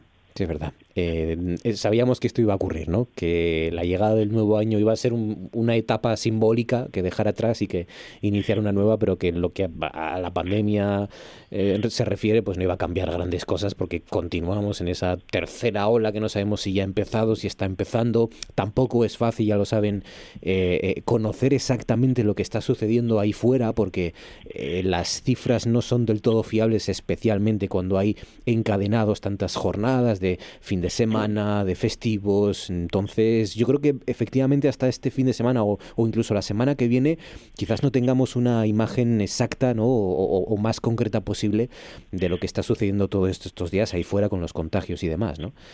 O sea que no está siendo fácil, pero bueno, como digo, de momento recolocándonos en este nuevo año. Bueno, por ahí va a ir luego el tema central de, de la tertulia, ¿no? Una mirada al futuro y una mirada a este año, fundamentalmente este 2021, y una mirada, pues que como ven, van a realizar un, un politólogo como Oscar Buznego, una economista como, como Begoña Cueto y un, y un historiador como Francisco Erice, los tres profesores y los tres con miradas distintas, pero también eh, pues muy intrincadas, ¿no? De lo que puede suceder en este año 2021 y lo que debe suceder o debería suceder en Asturias. Pero bueno, antes contadme cosas que os han llamado la atención de estos días, del final de año 2020, alguna cosa que queráis sugerir, proponer, algún regalo que os hayan hecho, si os habéis portado bien, algo que os haya traído Papá Noel, alguna lectura, por ejemplo, lo que sea. Óscar, empezamos por ti. ¿Qué sugieres? ¿Qué propones? Pues eh, yo voy a sugerir la lectura de un libro, eh, un librito breve, que es una biografía de Pedro Casaldáliga. Está escrita por eh, Juan José Tamayo y mm, cuenta eh, la vida de, este hombre, eh, sobre todo porque la mayor parte ha transcurrido allí, la que ha llevado en Brasil como teólogo de la liberación y persona muy muy comprometida eh, hasta el punto de fundirse con, con ellos eh, con, con los eh, desheredados, es decir, con, con las personas más pobres, más carentes de, de recursos. Es una es una lectura, digamos, eh, cómoda porque, como digo, es, es breve, es un libro que está bien escrito y que facilita información sobre esta persona que a mí me resulta verdaderamente admirable. Y luego eh, quería únicamente eh, poner de manifiesto el desconcierto que estoy sintiendo en este punto en la evolución de la pandemia. Sí. Porque durante algún tiempo, en estos meses atrás, eh, tuve la sensación de que la pandemia iba a tener una evolución más o menos eh, lineal. Es decir, que podríamos pasar por diferentes olas, pero aprendiendo de las anteriores, eh, en las siguientes podríamos corregir eh, nuestra respuesta y que poco a poco eh, iríamos venciendo la pandemia y la vida eh, de todos se iría normalizando. Pero la sensación que tengo ahora es que verdaderamente no sabemos en qué punto estamos de la pandemia, no sabemos por qué se producen fluctuaciones tan tan tan azarosas, tan sorprendentes en, los indicadores, eh, en los contagios, en, los fallecimientos, en a pesar incluso de, de, de la vacuna, que por otro lado, según las informaciones, no está comenzando como, como estaba previsto. Y, y bueno, esto a mí, pues la verdad, me tiene, un- me tiene un poco desconcertado. Luego eh, escuchas o lees opiniones de científicos, epidemiólogos, virólogos, eh, médicos, y el desconcierto mm, se me hace incluso mayor. Y bueno, luego también quisiera reparar, aunque solo fuera por un momento, en una derivada de, de este asunto, que es la nominación del ministro de Sanidad como candidato en las elecciones eh, autonómicas de, Cataluña. Ayer he leído en una entrevista, ayer antes de ayer, en una entrevista que publicaba la prensa, que mm, eh, tenía pensado no dimitir de su cargo de ministro hasta que se iniciara la campaña electoral. Eh, vuelvo a decir algo que ya hemos comentado en más de una ocasión en, en nuestra tertulia. Eh, si, si no se respetan los principios y las prácticas de una democracia, la democracia no puede funcionar nunca bien. Y eh, los políticos españoles están acostumbrados a practicar un juego con las instituciones que mm, eh, es poco respetuoso con, con las formas democráticas. En fin, no quiero extenderme más. Eh, si hay ocasión, luego podemos discutir al respecto. Sí, sí. Eh, sí, porque de hecho estos días se está produciendo esa paradoja, por así decirlo, o, o aparente contradicción en la que es verdad que todavía no ha empezado la campaña electoral en Cataluña, pero ya hay actos de pre-campaña, por así decirlo, en los que está participando el ministro de Claro, que es que- todavía ministro de Sanidad. Es que es inevitable que, que esto sea así y, y hemos tenido eh, durante estos meses a un presidente del gobierno que nos ha dicho que estábamos frente a una guerra, frente a una epidemia que era algo insólito, inédito en la historia, en la historia de España al menos, eh, dándole la, la gravedad y la importancia que parece que el asunto tiene. Entonces, hay un ministro de Sanidad que eh, cuando está anunciada o ya estamos de lleno en una tercera ola que no sabemos muy bien cómo va a ser, eh, pues es nominado, por cierto, saltándose el procedimiento de las primarias, eh, como candidato en las elecciones autonómicas, pero en vez de dejar inmediatamente el ministerio, eh, dice que continuará en el ministerio hasta que comience la campaña, porque en realidad hay una incertidumbre sobre si esas elecciones se van a retrasar o no, con lo cual efectivamente tendremos un ministro enfrentando uno de los mayores problemas que ha tenido eh, nuestro país en los últimos tiempos, que al mismo tiempo tiene que atender las obligaciones eh, de candidato eh, ni más ni menos que en unas elecciones autonómicas catalanas que van a decidir mucho cómo van a ser las cosas en el futuro político de Cataluña y de España. eh, en fin, eh, Y luego, y luego hay otra cosa que yo me resisto a, a aceptar, como bueno, como periodista en primer lugar, por, por lo que me afecta y como, y como ciudadano también. Me niego a aceptar que, que nos mientan. Es decir, que, Claro. que nos mientan porque la política sea así. Y me refiero a cuando se le pregunta el día antes al propio ministro o, o al propio IZ, por ejemplo, si van a ser, quién va a ser el candidato del PSC a las, a las elecciones catalanas y nos dicen que va a ser IZ. Y, y- y- y apenas 24 horas después, o ni siquiera 24 horas después, anuncian que va a ser Salvadorilla. Eh, eh, que no nos contesten, que nos contesten con evasivas, lo que quieran, pero que no nos mientan porque la política es así y es que mm, no se podía decir antes. No, no, pues no, mire usted, no me conteste, pero, pero no, eh, yo, no, yo no estoy dispuesto a aceptar una mentira porque es que la, la política es así. Porque es que ha- han sido ni siquiera 24 horas, ¿no? Que han pasado entre, entre un discurso y otro. Y es que esto nos, eh, nos, nos vuelve esquizofrénicos completamente, ¿no? Así es, así es. Es que eh, eh, he mencionado este asunto de, de la nominación de Illa porque tiene varios diversos aspectos que merecen por lo menos que reparemos en ellos y que nos cuestionemos algunas cosas. Otra, otro detalle de, de este asunto eh, es que al parecer el Partido Socialista Catalán ha lanzado un cartel en el que presenta a Illa como el candidato que va a acabar con el virus del independentismo.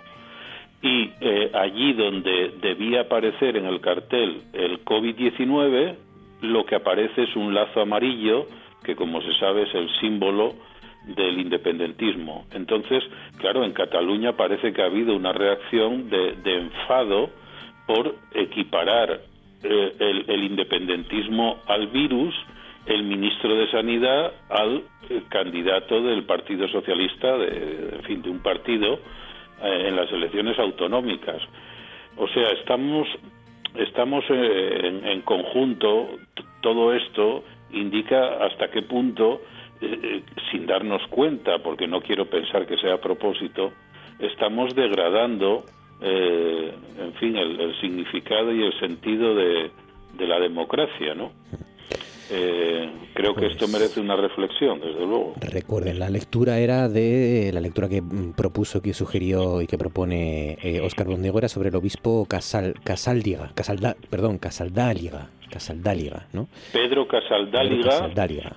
El, el autor es Juan José Tamayo, está publicado por, por Herder y, y en fin, es una es una lectura que me parece muy recomendable para una de estas tardes de lluvia y nieve que se nos avecinan por fin en Asturias.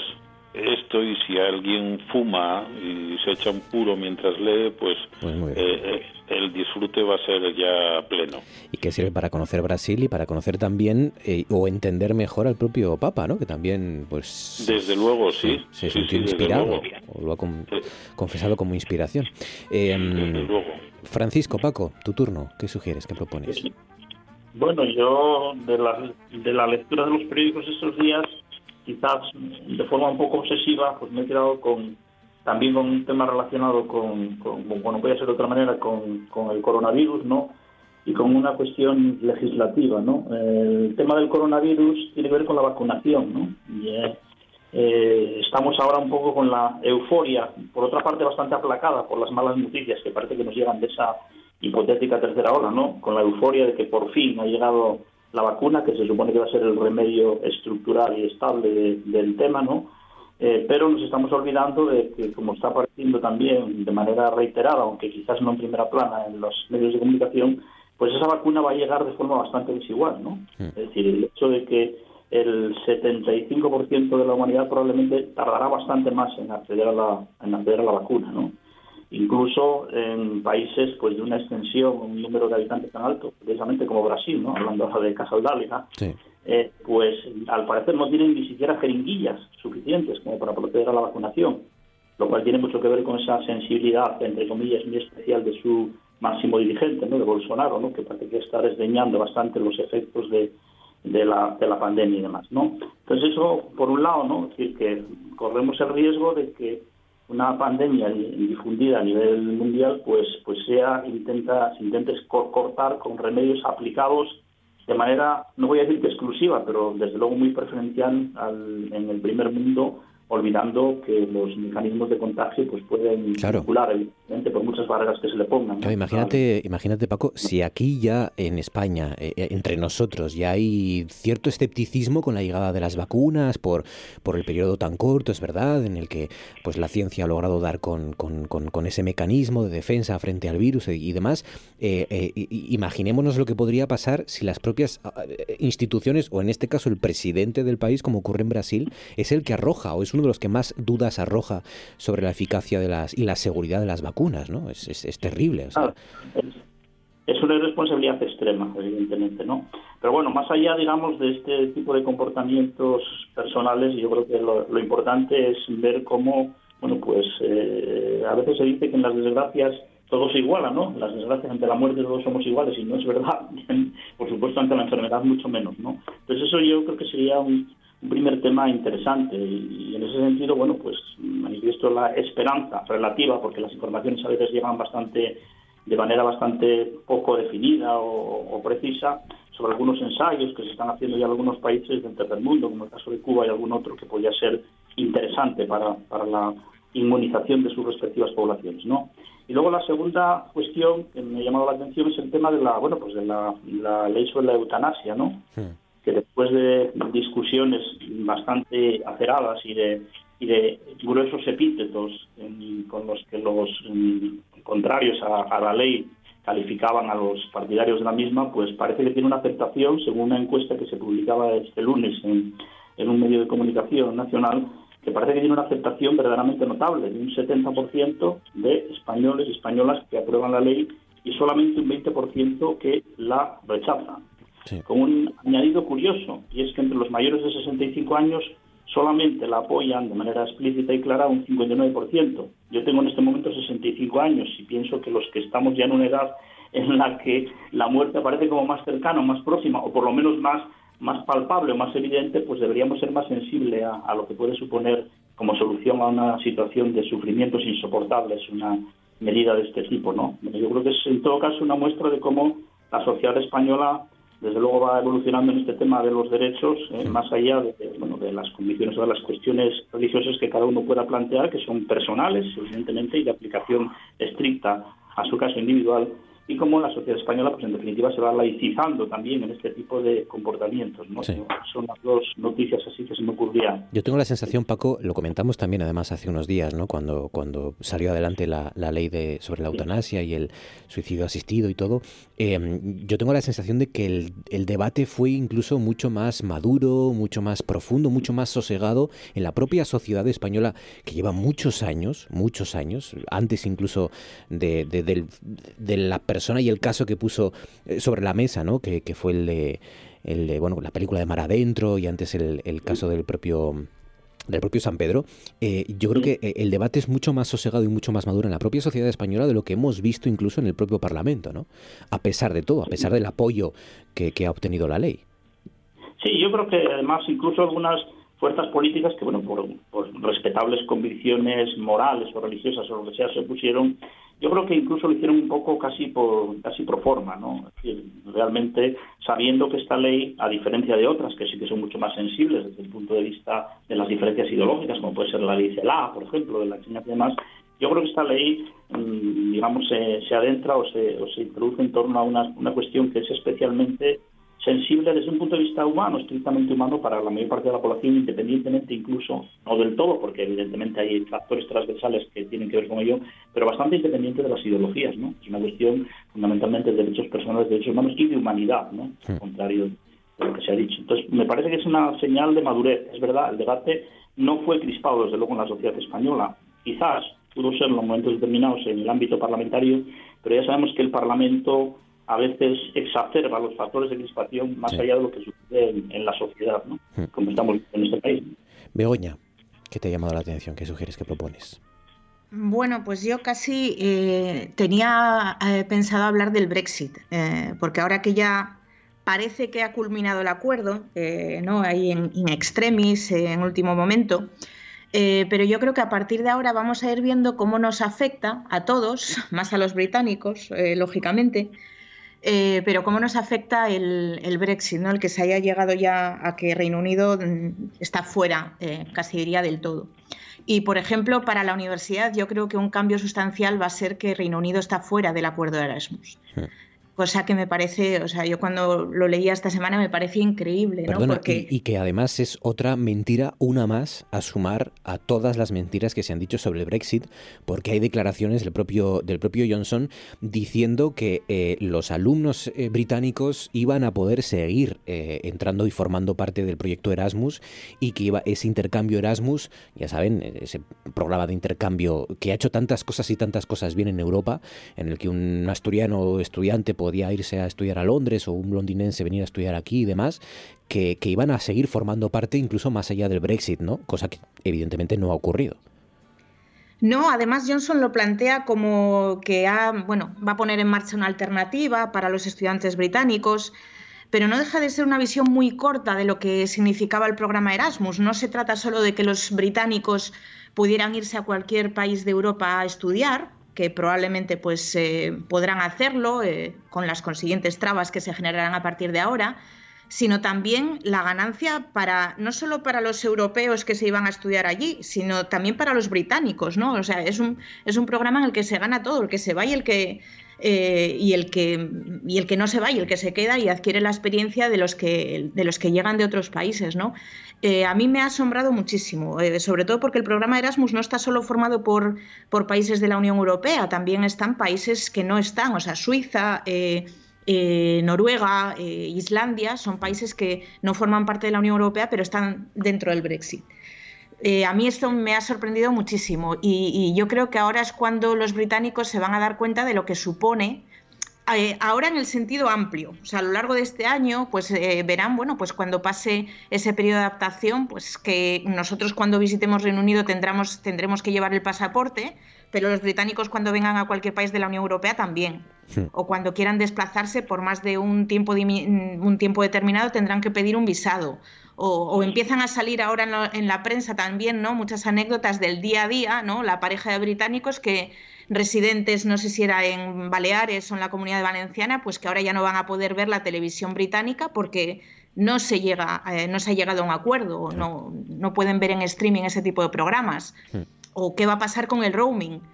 Eh, no sé, eh, yo seguía, o sea, he sido muy escéptica durante todo este proceso tan largo que ha durado el Brexit desde, desde la votación del referéndum y, y creo que todavía queda mucho de darnos cuenta de lo que significa el Brexit, tanto a- en las grandes medidas, ¿no? Se habla mucho de la City, de los servicios financieros, de qué va a pasar con las grandes empresas, eh, qué va a pasar con el comercio a través de, del Canal de la Mancha y, y de los distintos ferries, pero también en el día a día de, de- de cómo nos afecta o cómo afecta sobre todo a los británicos el que ahora están fuera. No deja de asombrarme que hayamos llegado hasta este punto. Sí. Las grandes cifras las iremos viendo seguramente en el corto plazo, ¿no? Ya, ya iremos eh, comprobando, ¿no? Cu- Cuál es el impacto económico y el impacto para las grandes empresas. Y luego lo que vamos a vivir seguramente los, los, los ciudadanos de a pie van a ser todas esas pequeñas dificultades que nos encontraremos en los próximos años en, en nuestro camino y en nuestras relaciones con todo lo que venga desde allí, ¿no? Desde el Reino Unido. Y eso es lo que Es que es, mm, es muy curioso, ¿no? Pero quizá uno de los principales logros de la Unión Europea es que nos podamos mover por un montón de países prácticamente solo con nuestra, nuestro carnet de nuestro DNI, o ni siquiera eso. Eh, eso es un gran logro, ¿no? El movernos mm, libremente, ya sea para hacer turismo o para trabajar. Eh, con todos los peros que le podemos eh, poner a la Unión Europea, y, y yo le pongo algunos, unos cuantos, pero ah, hay logros eh, estupendos y, y que no valoramos lo suficiente más que cuando se pierden. Eh, creo que eso los vamos a ir viendo a lo largo de este año y los van a ir viendo los británicos. Probablemente algunos, eh, si tuvieran, hubieran tenido este tipo de información, pues probablemente el sentido de su voto hubiera sido otro hace, hace cuatro años. Pues los efectos del Brexit serán sin duda una de las cosas que iremos comprobando en los próximos meses y será uno de los retos también a superar en este año 2021. Los demás son nuestro tema principal de este Consejo de Actualidad.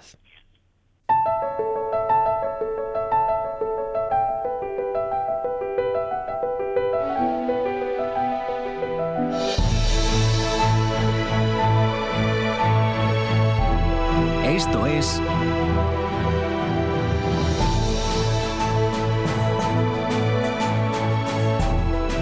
Noche tras noche.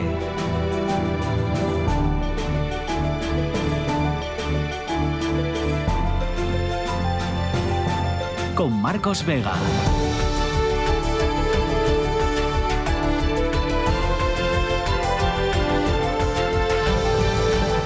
Ayer ya saben, les contamos aquí que la Consejería de Salud eh, ha pedido a los jóvenes de entre 15 y 25 años de Avilés, Castrillón, Corbera, Carreño, Gozón y Gijón que apliquen esa cuarentena preventiva, que limiten de manera muy estricta los contactos, las salidas de sus domicilios, todo eso para frenar la transmisión de lo que parece esa nueva variante del coronavirus, la famosa variante británica. Em, todo esto llega con este comienzo de año, con los constantes saludes en San Isidro que eh, impidieron o han impedido están impidiendo retomar las operaciones de rescate. Esa ha sido la, tragedia con la que arrancábamos este, este año 2021, esa luz que arrastró, que sepultó la fresadora con dos operarios dentro, dos familias atrapadas, un hombre que fue rescatado al borde de la muerte y, el trágico suceso que, hemos sufrido.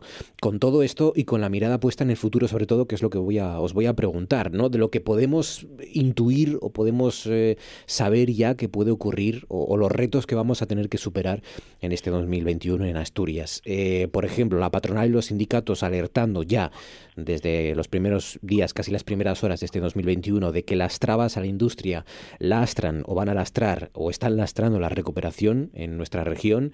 Eh, y con buenas noticias, no todo es eh, no todo es malo, no todo son trabas y, obstáculos a superar.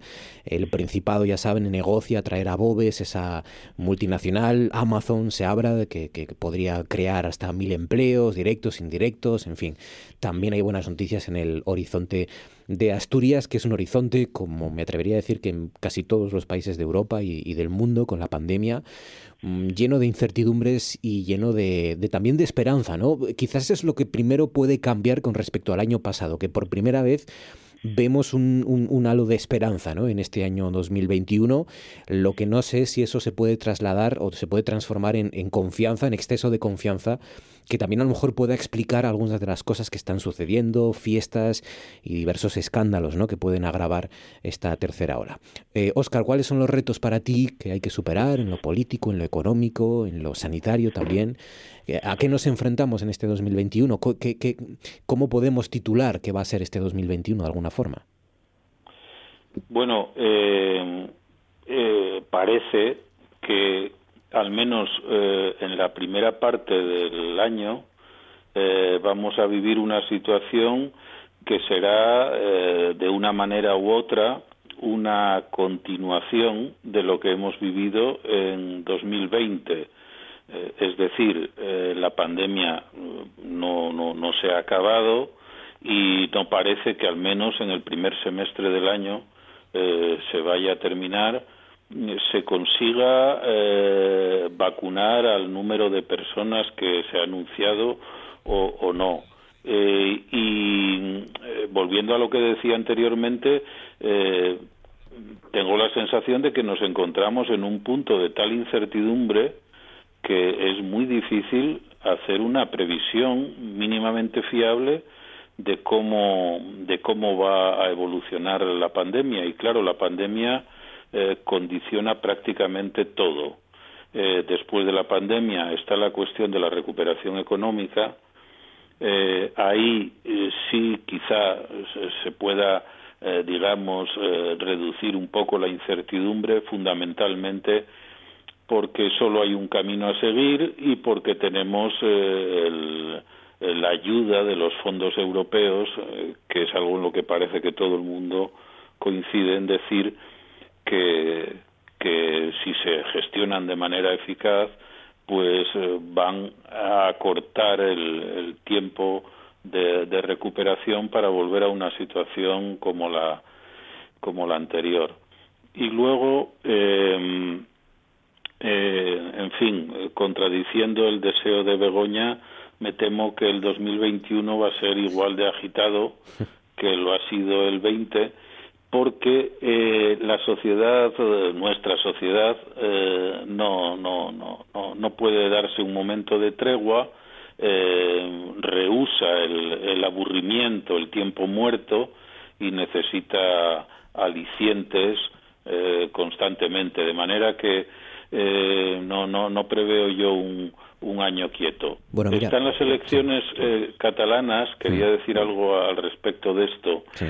Eh, he leído eh, en estos últimos días eh, muchas columnas eh, de, de prensa en las que ya se aventura eh, que eh, si en Cataluña se da un resultado que está entre los previsibles, entre los probables, pues que no solo quedaría despejado el horizonte de esta legislatura, sino también eh, de la siguiente. Bueno, no sé si tanto, pero lo cierto es que las elecciones catalanas mm, son muy importantes y habrá que seguirlas muy de cerca porque dependiendo del resultado y sobre todo de la composición del gobierno que resulte de esas elecciones, la relación entre Cataluña y el gobierno de España va a ser eh, diferente una u otra y eso y eso va a tener repercusiones como hemos visto que ha tenido ya durante el año 2020 eh, va a tener repercusiones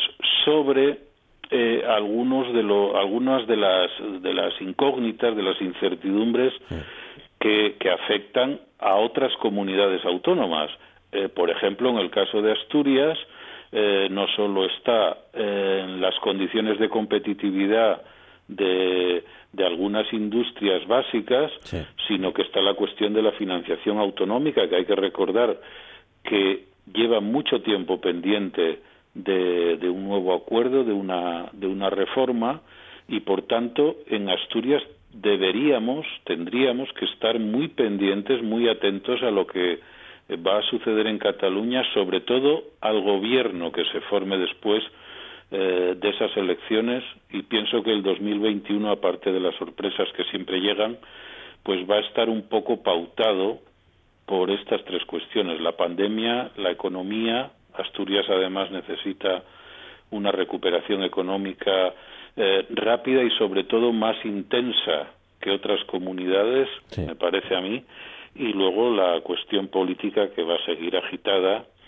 eh, como, como ya estamos acostumbrados. En lo político y en lo económico, a mí se me olvidaba también una buena noticia, sobre todo teniendo en cuenta los, los antecedentes que tenemos, que es haber aprobado unos presupuestos ya eh, en Asturias, que esto era algo a lo que no estamos muy acostumbrados y, y- y eso es algo que, que- que es un, un paquete importante ¿no? Eh, para, para afrontar este año y, y la legislatura Sin también, duda. si me apuráis. Sin duda, porque dentro de la incertidumbre da cierta estabilidad y también quiere eso decir que algunas de las previsiones de los planes que tiene el gobierno pensando en la recuperación económica sobre todo pues eh, están respaldados por, por recursos previstos en esos presupuestos por lo cual sin duda que eso es una buena una buena noticia en principio, pero claro, es una noticia que aunque son los presupuestos del 21 es una noticia del 20, Sí, verdad. la aprobación de los presupuestos.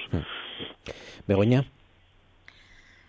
Bueno, eh, coincido con Oscar en que vamos a estar en la incertidumbre. Mi, mi esperanza, mi deseo, un tanto utópico probablemente, era un año aburrido, pero bueno, eh, ciertamente lo- las perspectivas no, son, no, son- no van en ese sentido.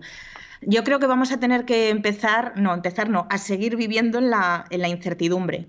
eh, con la pandemia y con lo económico, porque va muy ligado. Eh, entonces, ojalá tengamos esa, esa recuperación rápida, pero también es cierto que si recordamos cómo estábamos en, en abril, ¿no? pues eh, las previsiones eran de, de una recuperación rápida y había algún escenario de, bueno, si se da una segunda ola en, en septiembre. Ahora ya estamos hablando de una tercera ola y, y yo creo que este primer semestre del año probablemente tengamos algún ajuste derivado de que muchas de las medidas económicas que se pusieron en marcha eran con una esperanza de, de un corto plazo, de que la pandemia tuviera unos eh, efectos de corto plazo. Eh, ya vemos que eso no es así y que por lo tanto los efectos se van prolongando. Eh, ojalá la vacuna llegue cuanto antes al mayor porcentaje de personas, porque eso nos permitirá recuperar eh, cierta normalidad, eh, pero yo me temo que esto, mm, que la mascarilla pues ha llegado para quedarse, que las medidas de distancia social pues quizá no sean tan estrictas como las, queremos, las que tenemos ahora, pero también han llegado para, para quedarse, más o menos, y eso condiciona mucho la recuperación económica y sobre todo algunos sectores. Entonces, eh, el presupuesto ciertamente es una muy buena noticia porque por lo menos permite llevar a cabo muchos programas, los fondos europeos, pero que tam- también, y, y aprovecho para poner, hoy eh, había en La Voz de Asturias un- una entrevista con un compañero, con, con Esteban Fernández Vázquez, ¿no? que, que señalaba que parecía que los, objetivos, que los fondos europeos eran el objetivo y no el medio. Y coincido mucho con lo que, con lo que dice él. No se trata de, de tener fondos estructurales, fondos de la Unión Europea por tener fondos, sino para dedicarlos a algo. Y, y estamos más focalizados en, en tener fondos que en a qué los vamos a dedicar.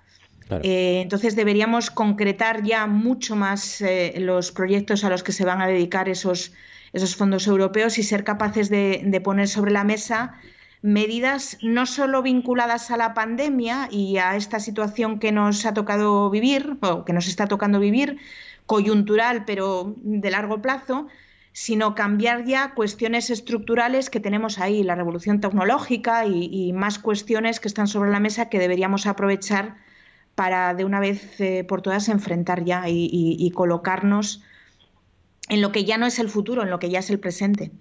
Tengo la sensación, Paco, que mm, estamos en esos días en los que nos mm, por fin nos damos cuenta que la vacuna fue una foto, eh, que es verdad que es una noticia importante y que, como dije al principio, mm, convierte este año 2021 en el año de la esperanza, por así decirlo, pero que de momento es eso, es una foto, ¿no? Porque van a pasar todavía muchas semanas y, varios meses hasta que empiece a haber ya un volumen de asturianos eh, eh, vacunados y que y con las defensas eh, contra el virus, ¿no? Pero hasta que vemos, hasta que veamos empezar a- a que eso tenga un efecto en nuestras vidas, en, nuestra vida diaria, van a pasar varios meses todavía, ¿no?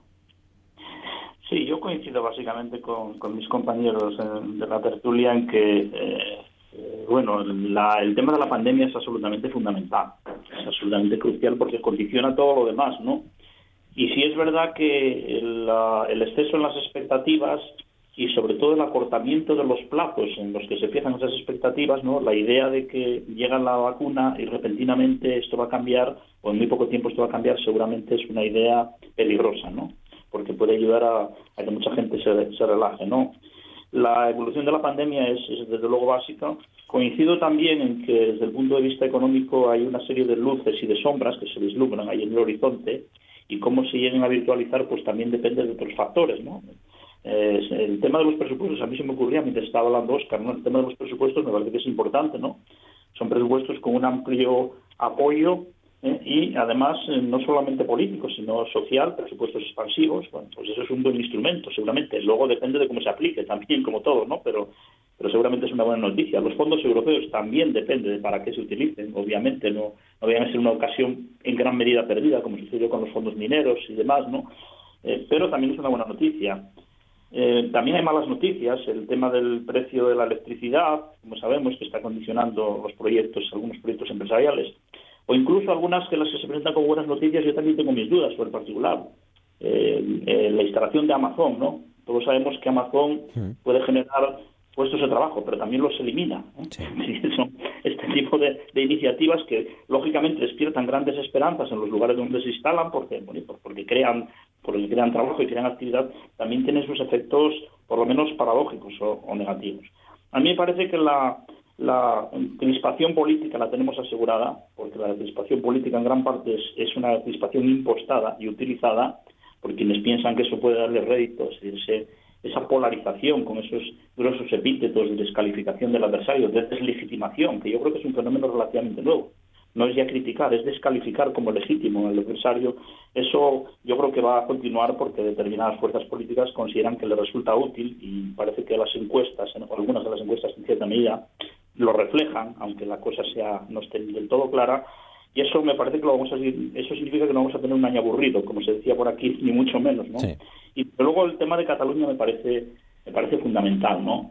Sobre todo porque tenemos una oportunidad de encauzar, por lo menos de manera civilizada, la cuestión catalana una vez que las principales fuerzas, y yo creo que ya son bastante conscientes, incluso dentro del bloque independentista, de que los, el, el el unilateralismo, la, la perspectiva unilateral, eh, evidentemente no, no tiene ningún futuro, hay que abandonarla. A ver cómo buscamos fórmulas de encaje, ¿no? A ver cómo somos capaces de crear marcos de flexibilidad que permitan ese encaje de la cuestión catalana dentro del proceso general español.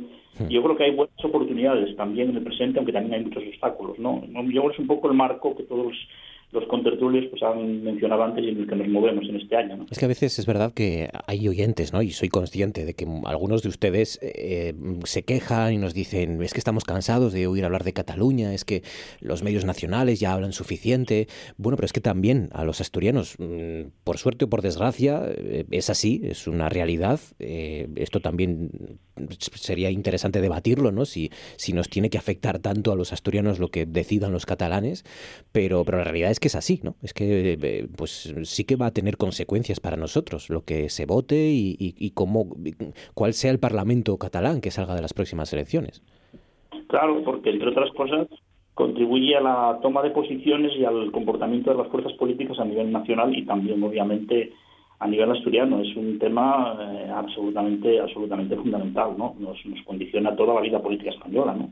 En términos generales. Por lo tanto, yo creo que lo más interesante es ver eso, ¿no? Es decir, cómo se ha ido produciendo más o menos invisiblemente, más allá de la retórica, que también a veces se utiliza por razones puramente pragmáticas, pero que no tiene mucho más contenido, ¿no? Más allá de la retórica, yo creo que se está se ha estado asistiendo a una reconsideración de quienes protagonizaron ese unilateralismo de sus posiciones anteriores dándose cuenta de que no de que eso no iba a ningún lado y luego hay que tener en cuenta también que la correlación de fuerzas en Cataluña también condiciona las mayorías a nivel nacional ¿no? Claro. Y aquí hablamos de la derecha y la izquierda pero hay hay tres factores con una fuerza, con un impacto electoral muy importante, que es las posiciones de derecha, las posiciones de izquierda, con todos los matices que se quiera añadir en nuestro campo, pero también las posiciones nacionales, entre comillas, en Cataluña o en el, o en el País Vasco, ¿no? Es muy importante desde el punto de vista de la aritmética parlamentaria también. Y luego ha dicho algo eh, Francisco Erice, Oscar, que, también puede ser clave, incluso ya cuando logremos superar o,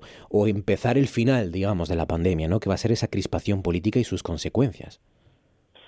Sí, eh, estoy de acuerdo con, lo que ha dicho Erice, eh, pero eh, pienso que habría que insistir en que Asturias, los asturianos, cometeríamos, pienso yo, un error grave si quedáramos y nos mantuviéramos al margen de el debate que, está abierto, pero que va a ser probablemente en este año más intenso, eh, sobre el Estado autonómico, sobre el Estado de las autonomías, lo que implica eh, hablar de, de asuntos, eh, si se quiere, simbólicos, pero también de la financiación, del modelo de Estado, de las grandes obras de infraestructuras, eh, en torno a lo cual eh, los asturianos deberíamos tener una idea de qué es lo que nos conviene, qué es lo que nos proponemos,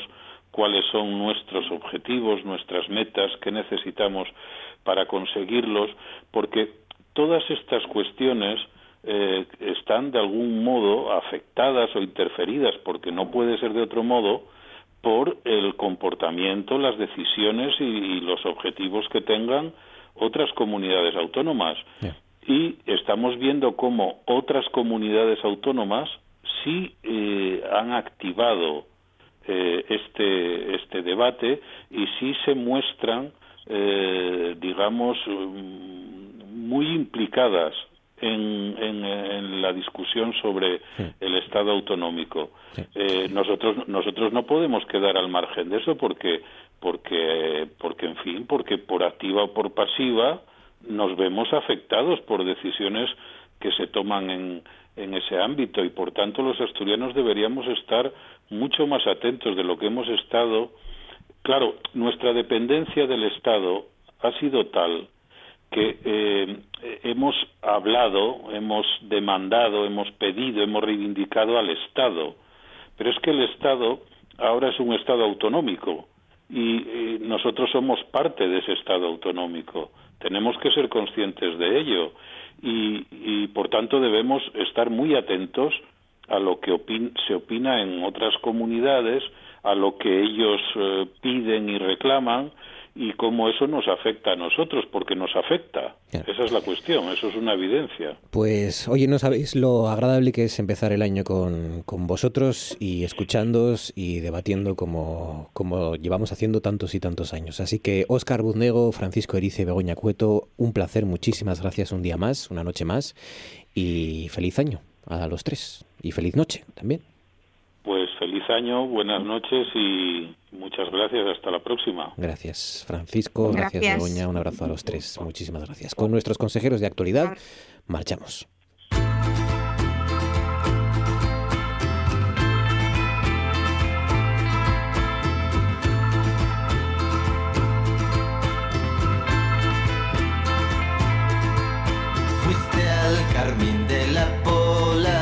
Tanto, si se han portado bien o no tan bien, estoy seguro que hoy los reyes van a cumplir con su cometido, van a cumplir con su trabajo y va a ser una noche mágica que hemos aquí cerrado con todos ustedes. Gracias por habernos acompañado una noche más. Les esperamos el jueves. Hay fútbol, así que empezaremos un poco más tarde, a partir de las nueve y media. Gracias por confiar en nosotros. Feliz noche y hasta entonces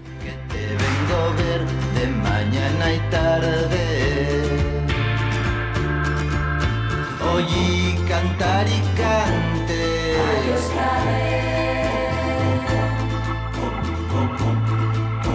Oí cantar un xilguero